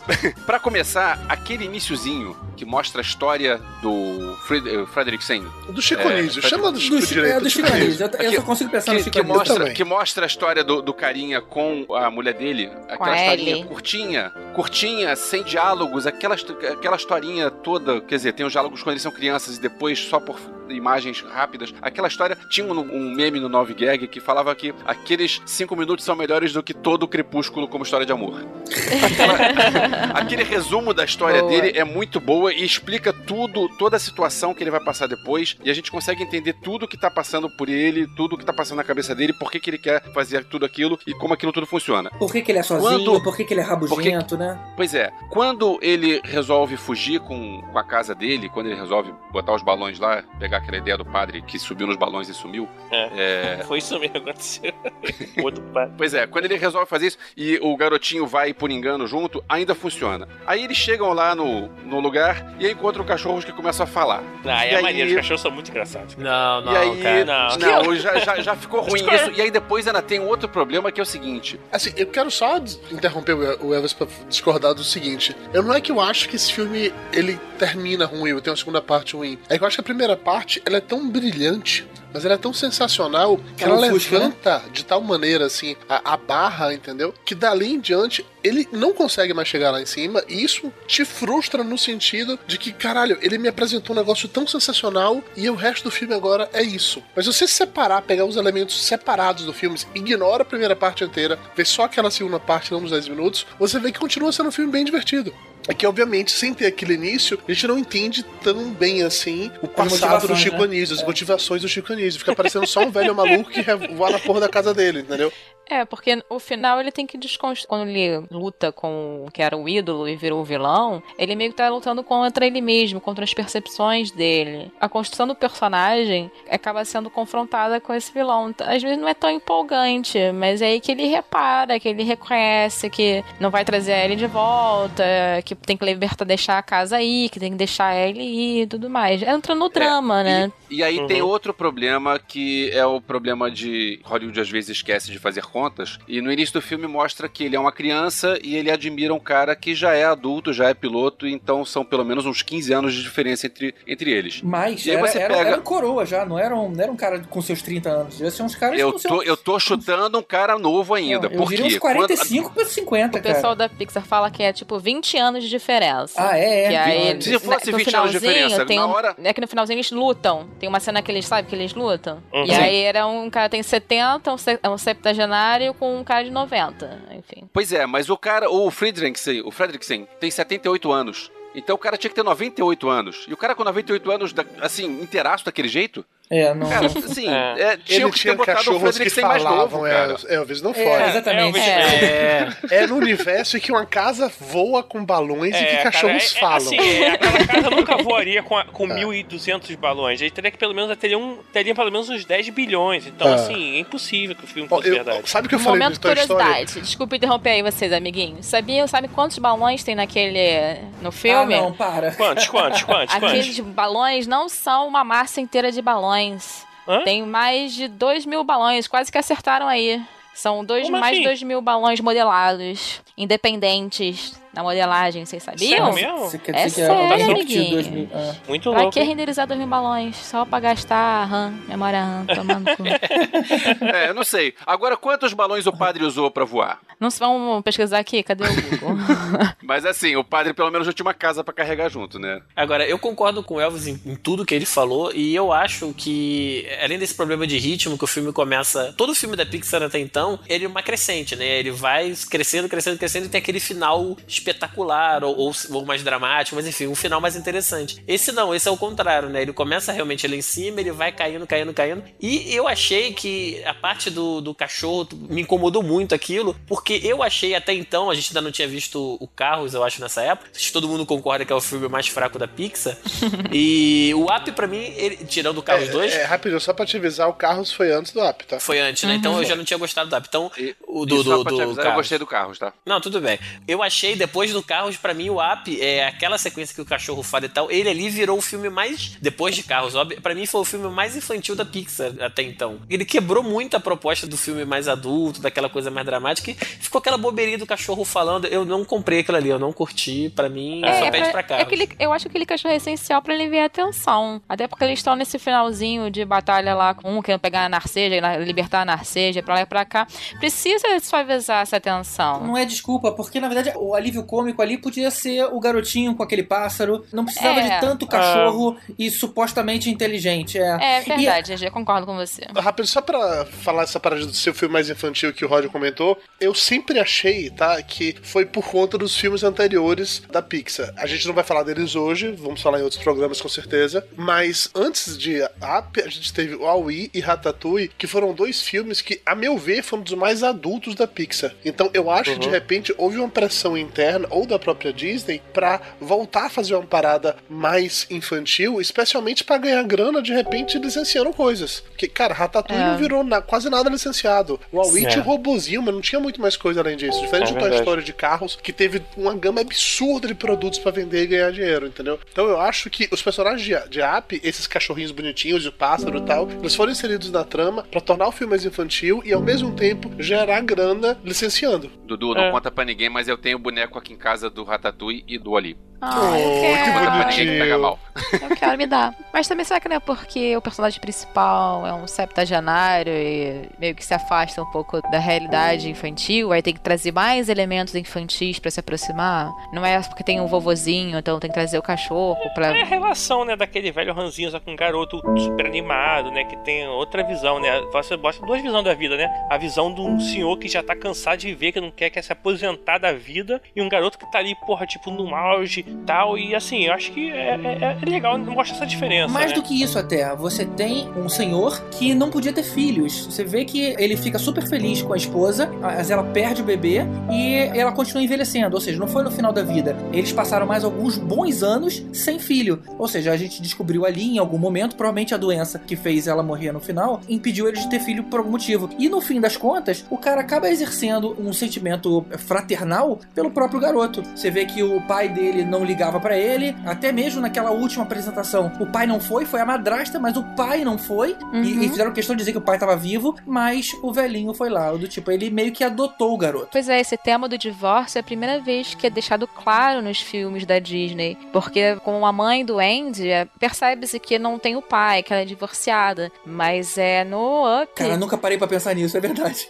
É, Pois é, cara. mas é no Up que eles realmente ele deixa claro que o pai é divorciado. Se você repararem também, o último bottom, né, do a última medalha do Uhum. Russell é no- bem no coração, assim, no buraquinho onde ficaria o coração, que é a medalha que ele esperava que o pai entregasse pra ele, que no final quem entrega é o Chico Anísio, como vocês que preferem, Isso aí. é, que é a Que completou o garoto. Pois é, que completa o garoto e ainda é, é uma tampinha de garrafa da Ellie. Então é o Chico Anísio lá, o Fredriksen dando uma parte dele, né? Que é esse amor pela Ellie pro Russell. Eu não acho que o filme seja Ah, tão infantil assim, gente. Eu acho que ele tem um, um valor, assim, emocional bem grande. É, no fim das contas, eu acho que esses elementos são tão adultos que eles precisavam puxar muito pro outro lado. Aí tentaram colocar essa, esses besteróis. Porque ser, a, olha- a coisa tava séria demais. Talvez tenha sido isso. Uhum. Olha só, mas o- qual outro filme que teve cachorro da Pixar? Foi o primeiro. E esse filme foi muito bom, cara. Porque os cachorros ficavam falando e o. Score!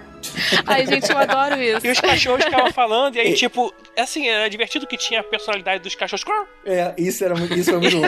Isso foi muito bom.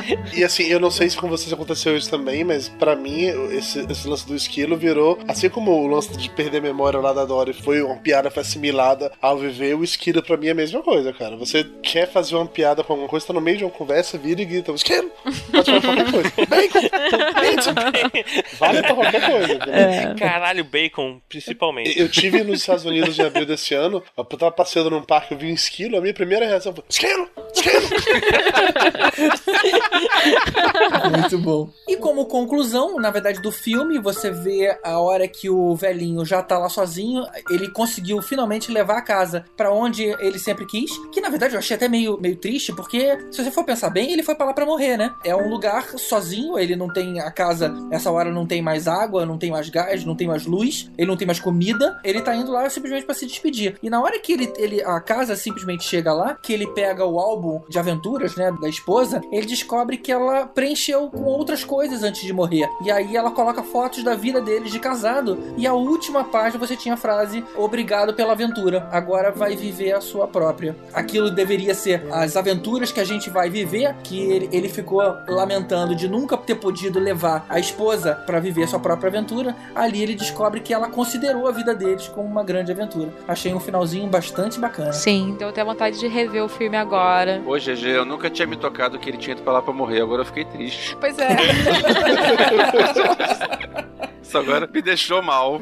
É tipo assim, leia até o final, né? Que se ele tivesse lido até o final, ele não tinha nem saído de casa. Ele falou, ó, beleza, não Deixa aí pra Flórida, né? Vou vender a casa pra esses Porra, caras. é. Tá mesmo.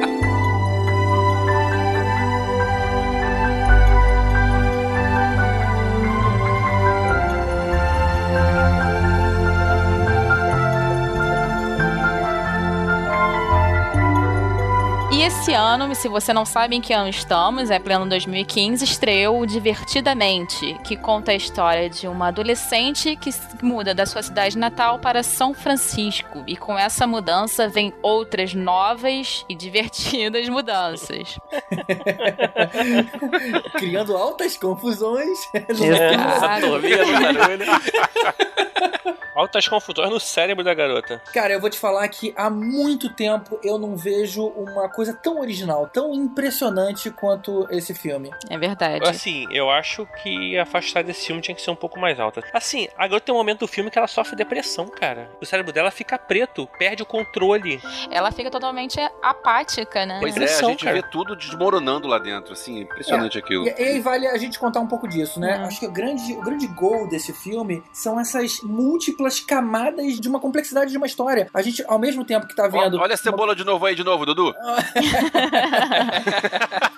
Daqui a pouco aparece um ogro arrotando no meio da gravação.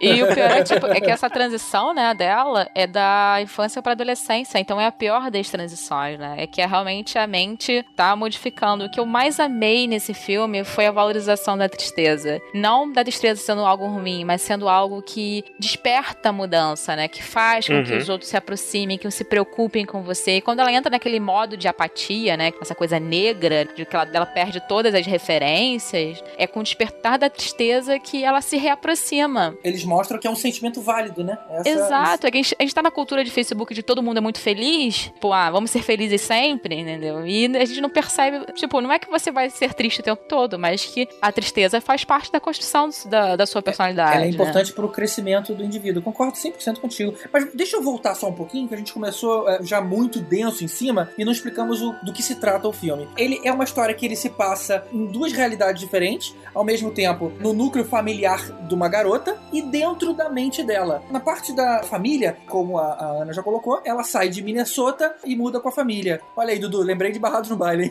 Tá vendo só? Eles só não vão pra Califórnia. Eu pensei na mesma coisa, não vou mentir pra você, tá? Eles são os Walshes.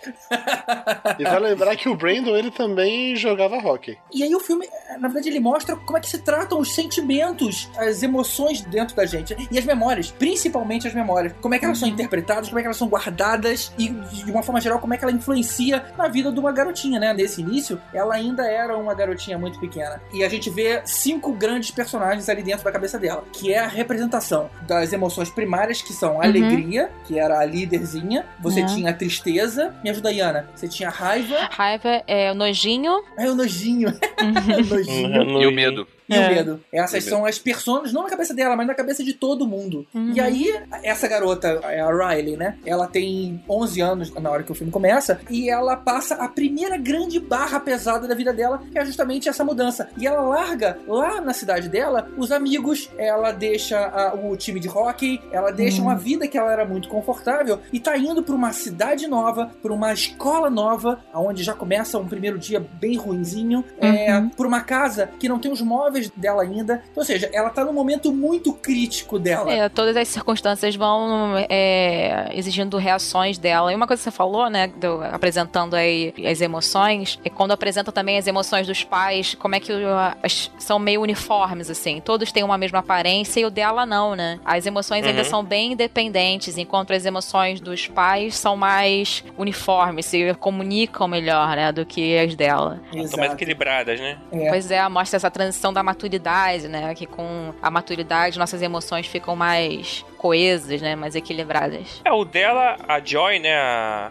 a- como é que é? A alegria, né? Como é que a É. gente falou? Alegria. Ela tenta se sobrepor o tempo todo, né? E Ela tenho orgulho de que a maioria das memórias da Harley são de felicidade, né? São da cor lá dela, né? E ela, ela quer que aquilo continue. Ela fica até meio angustiada quando a tristeza encosta lá e começa a mudar a cor das lembranças e tudo É, mais. isso é até legal de falar. Boa parte da história se passa no centro de controle da, da- do inconsciente pessoa. dela. Uhum. Exatamente. Que é uma sala onde a cada memória que você vai experimentando, ela vira uma bolinha com aquele conteúdo. E uma cor predomina. Se a maior parte daquela da sensação que gerou aquela memória for amarela, por exemplo, é uma memória feliz porque a amarela é a cor da alegria. Se ela for azul, é uma memória triste, porque a cor Uhum. da tristeza é azul. O- Os bonecos têm cores diferentes, né? E aí, no final do dia, você tem uma sala inteira cheia de bolinhas, e quando acaba, na hora que ela vai dormir, todas as bolinhas são recolhidas e jogadas pro seu inconsciente, numa das, dos milhares de corredores do inconsciente dela. Eles, eles chamam de memória de longo prazo, né? É. Na verdade, eles dividem, né? Né? Eles têm um, organizadores das memórias, né? Na área fora da sala de controle, né? Que aí eles jogam pra curto prazo, longo prazo, eles descartam a memória. Mas eu acho que o, o pivô das questões das memórias é que são aquelas memórias chaves, né? Que Aham. criam os traços de personalidade. E aí, Isso. quando a, a alegria fica desesperada, quando entra uma memória-chave da tristeza. E aí começa todo o drama do filme, né? De não, não, não pode ficar triste, meu Deus do céu. Não pode entrar tristeza aqui na memória-chave, não pode. Aí fica, começa o desespero.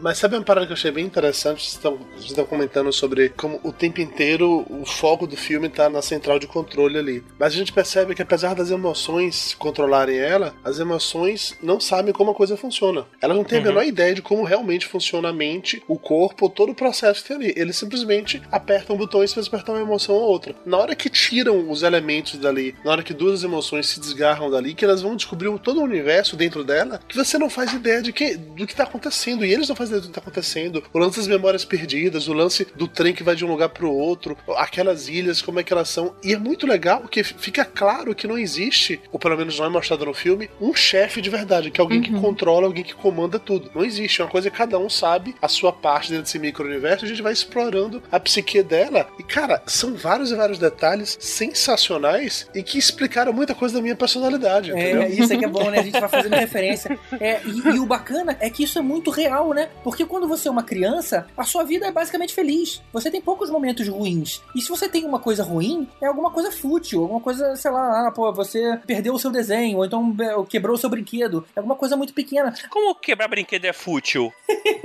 Porra, cara. Essas memórias importantes são a família, são os amigos, alguma coisa que compõe a sua personalidade. E na- no filme, eles vão fazendo essas ilhas, essas grandes ilhas. Essa aqui é a ilha da imaginação, essa é a ilha da família, essa é a ilha da escola. É, Sim, a ilha da então, bobeira, né? Exatamente. E tudo predominava a alegria. A hora, que aí tem aquele problema, né? Eles- as memórias core, né? Elas se perdem, elas vão erradamente pro tubo que são jogados pro inconsciente. A alegria e a tristeza precisam correr atrás. Então, nesse momento, fica tomando conta do centro de controle o medo, a raiva e a. E, a... E o nojinho. E o E o nojinho. nojinho. E eles não sabem como lidar com a- aquele centro de controle. E é justamente no momento que a garota tá sendo desafiada. Ela tá num lugar que passa medo pra ela, por exemplo, Uhum. que no é no caso da escola. Que e aí instiga. ela começa, ela começa a ficar um pouco mais deprimida e principalmente ela começa a ficar impulsiva, coisa que ela não tinha antes. Ela começa a responder ao pai e ela começa a pensar, ó, cara, minha vida tá uma porcaria. Eu preciso fugir. Aonde que eu tenho boas memórias? Ah, eu tenho na lá em Minnesota. Então eu vou pegar um ônibus, eu com 11 anos de idade, vou fugir de casa. Coisa que jamais a alegria teria deixado acontecer, porque ela vivia num mundo bom. A hora que essa sensação domina e a raiva tá sempre lá tentando dar uma ideia mais impulsiva e tudo mais, você vai vendo como é que essas pequenas emoções vão tomando conta da forma da garota de pensar. Ô, É, sem É. as outras emoções, acaba que a, a raiva predomina, né? Foi a raiva que teve a ideia fantástica, né? De, ah, vamos fugir. É, É, exatamente. vamos pra mim nesse. É, Dudu, esse filme explica outra coisa também que a gente nunca tinha entendido. Como é que certas musiquinhas sempre voltam na nossa cabeça. Triplo Nossa, Dente. muito bom.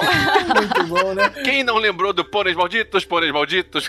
Na hora aquela da, da propaganda, velho, na minha cabeça começou a tocar um jingle que só quem é velho vai lembrar que é quem bebe grapete, repete grapete, grapete é gostoso demais. Ah, quem bebe repete, repete, não. repete. O, o que me atazanava a vida era o lá, lé, li, ló, lu, patinador. Nossa, cara, como eu odiava essa música, cara.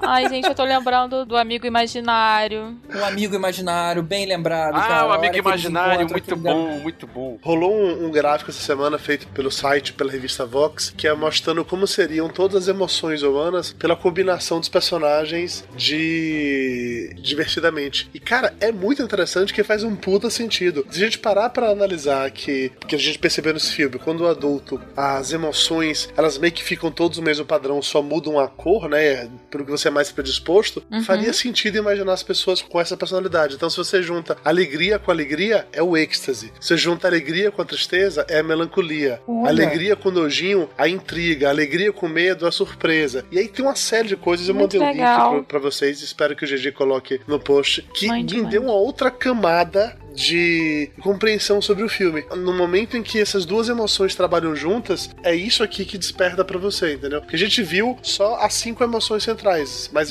assim como na tabela de cores, você vai juntando cores pra tra- criar cores novas, você vai juntando emoções pra criar emoções novas. E eu achei esse Foi legal. conceito tornou ainda mais foda pra mim. Verdade. Tá aí, Muito isso é um legal. negócio que eu achei uma certa falha no filme. Porque, por exemplo, onde é que estaria o amor? Tem outras emoções que deveriam estar lá. E assim, a gente pensar, é, de repente não tá porque a cabeça de uma criança, mas a gente descobre que a cabeça dos adultos também Mas você tem. colocaria o Eu- amor como emoção nesse É, caso? a alegria toma conta do amor, né? Ela tem uma parte do filme que ela vira e fala que ama tanto a Riley, assim. Eu acho que ela acaba tomando o papel do amor. É isso, eu também acho isso. O amor faz parte da alegria. Eu, quando eu comecei a ver o filme, quando eu saí do, do cinema, na verdade, Elvis, eu fiquei pensando assim, porra, por que só cinco emoções? A gente tem muito mais emoção do que isso. Aí eu fui desconstruindo essa ideia na minha cabeça, que toda emoção eu conseguia pensar, eu conseguia encaixar como se fosse dentro dessas três pilares, assim, sacou? E aí, depois que eu vi esse gráfico que eu mandei pra vocês agora, que faz essa correlação de um com o outro, aí eu achei ainda mais foda. Essa ideia é bacana, essa ideia de, de você colocar. Gente, eu tô é- lembrando é legal. do, do final do filme, que são como é que seriam as emoções do cachorro e do gato. Maravilhoso. Cara, é eu bom, né? gargalhava naquele momento. Nossa, muito bom.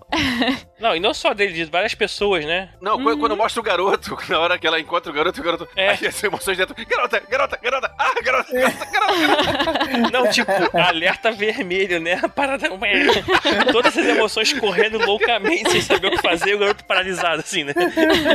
Muito boa. É legal porque, assim, na hora que a gente começa com o filme, a gente tá acompanhando só a mente da menina. É. E aí, em dois momentos do filme, a gente acompanha de outras pessoas. É um momento lá do, do jantar, Da a gente vê um pouco da cabeça do pai e da mãe. E depois esse momento aí do garoto que fica sem saber como reagir. Mas, de novo, é só pra gente mostrar que existem outras mentes e como é que é nas outras. Quando chega no final do filme, que eles vão pulando de uma cabeça para outra, caralho, é sensacional aquilo. É muito bom, é muito bom mesmo. E, e eu, eu tava lendo essa Ah. semana, assim como a, a Disney Marvel fez com aquela lista lá do Capitão América 2 sobre coisas pra ele lembrar da- do que fazer e tal. Isso foi feito também com Divertidamente. Algumas Ah, é?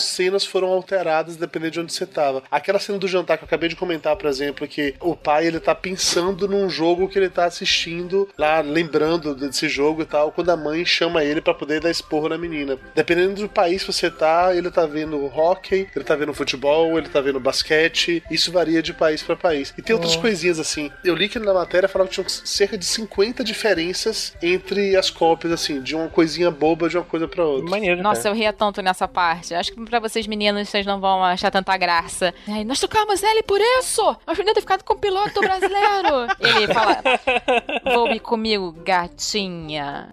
Daquele tentativa de karaokês americano, foi- mas foi divertido. E, e não, e teve ou depois outra mulher com o mesmo cara, né? É, teve.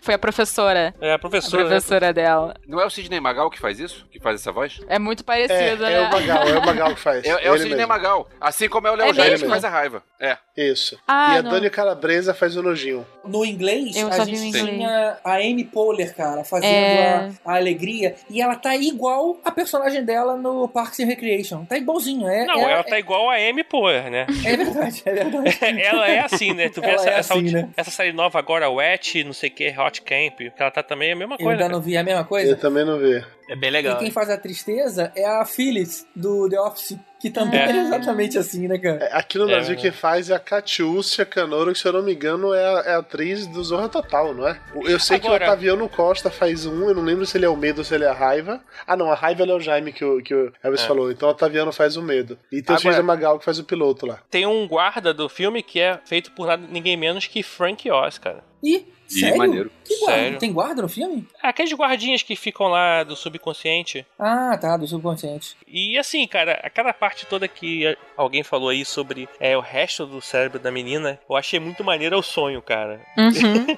Aquele monte de minions interpretando lá o, a- o que ela tinha que lembrar, cara, é muito louco aquilo, E cara. aí tinha o filtro de realidade, né, cara? Que deixava É. a parada tosca na parada de verdade. Não, e Cara. e a sala do pensamento abstrato? Olha que, que genial que era. agora. É, muito cara. Muito bom aquilo. Ou seja, o filme é cheio de sacadas geniais, cara. Esse realmente é um filme que não dá pra perder. Se você não viu, se você não viu, você tomou um monte de spoiler, né? Mas se você conhece alguém que não viu, é, convença a A gente pessoa já contou até o fim.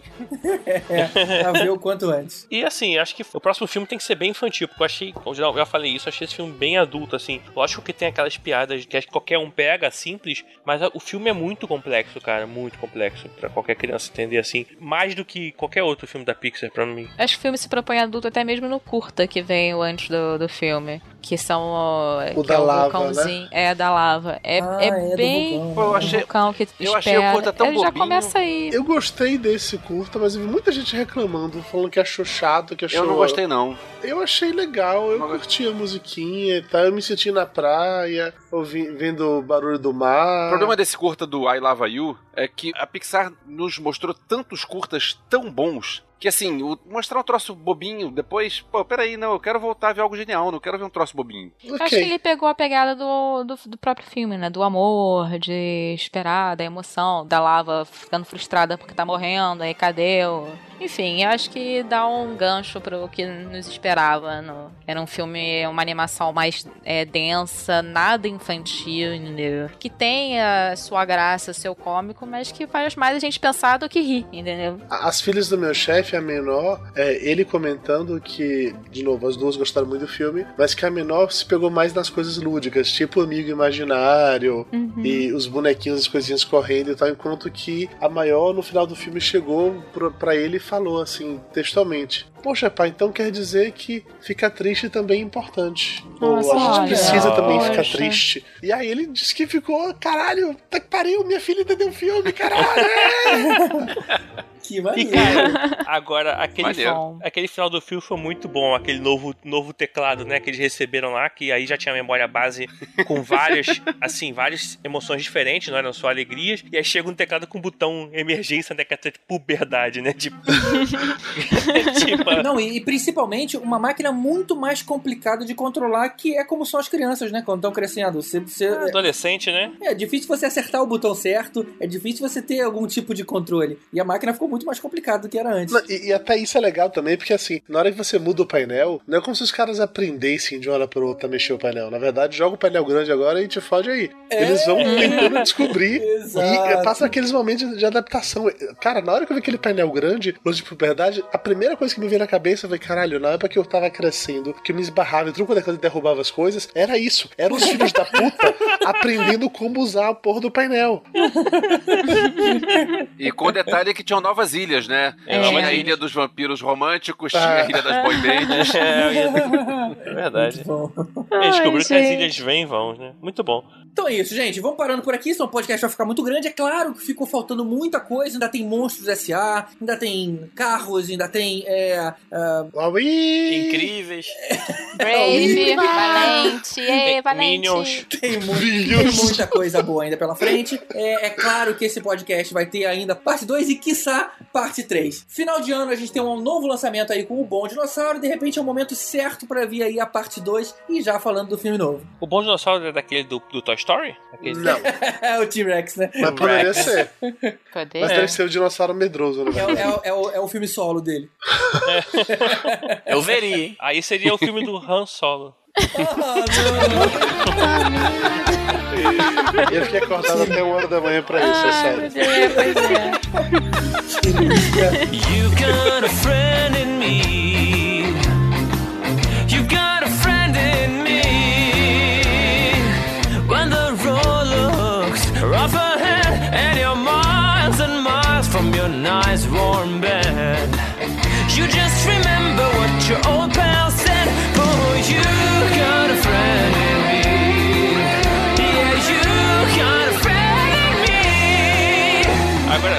só uma coisa, Gigi, é, é que na verdade ele não ia guardar o boneco, né? Ele ia levar pra faculdade, high school, alguma coisa assim, né? Isso ele É. tá indo pra faculdade. Ele ia levar o É. Woody, era o único brin- brinquedo que ele ia levar com ele. Ia levar de recordação, né? E ele vai ia virar virgem pra sempre, né? Não, Convenhamos, né? É, na verdade, Ah, o Woody ia ia ver coisas que ia traumatizar ele pro resto da vida, cara. Quando ele tivesse do partido do dormitório lá da faculdade. Nossa, aí imagina se fosse Toy Story 4, o Woody tá lá no quartinho do dormitório dele, vendo o Andy pegar altas menininhas do dormitório. e aí o novo companheiro de trabalho dele, os, os novos amigos dele agora são as bonecas infláveis chipas do Rod. Caralho! Dá pra fazer uma comédia romântica com isso aí, viu? It's me and you, boy. And as the years go by, our friendship will never die.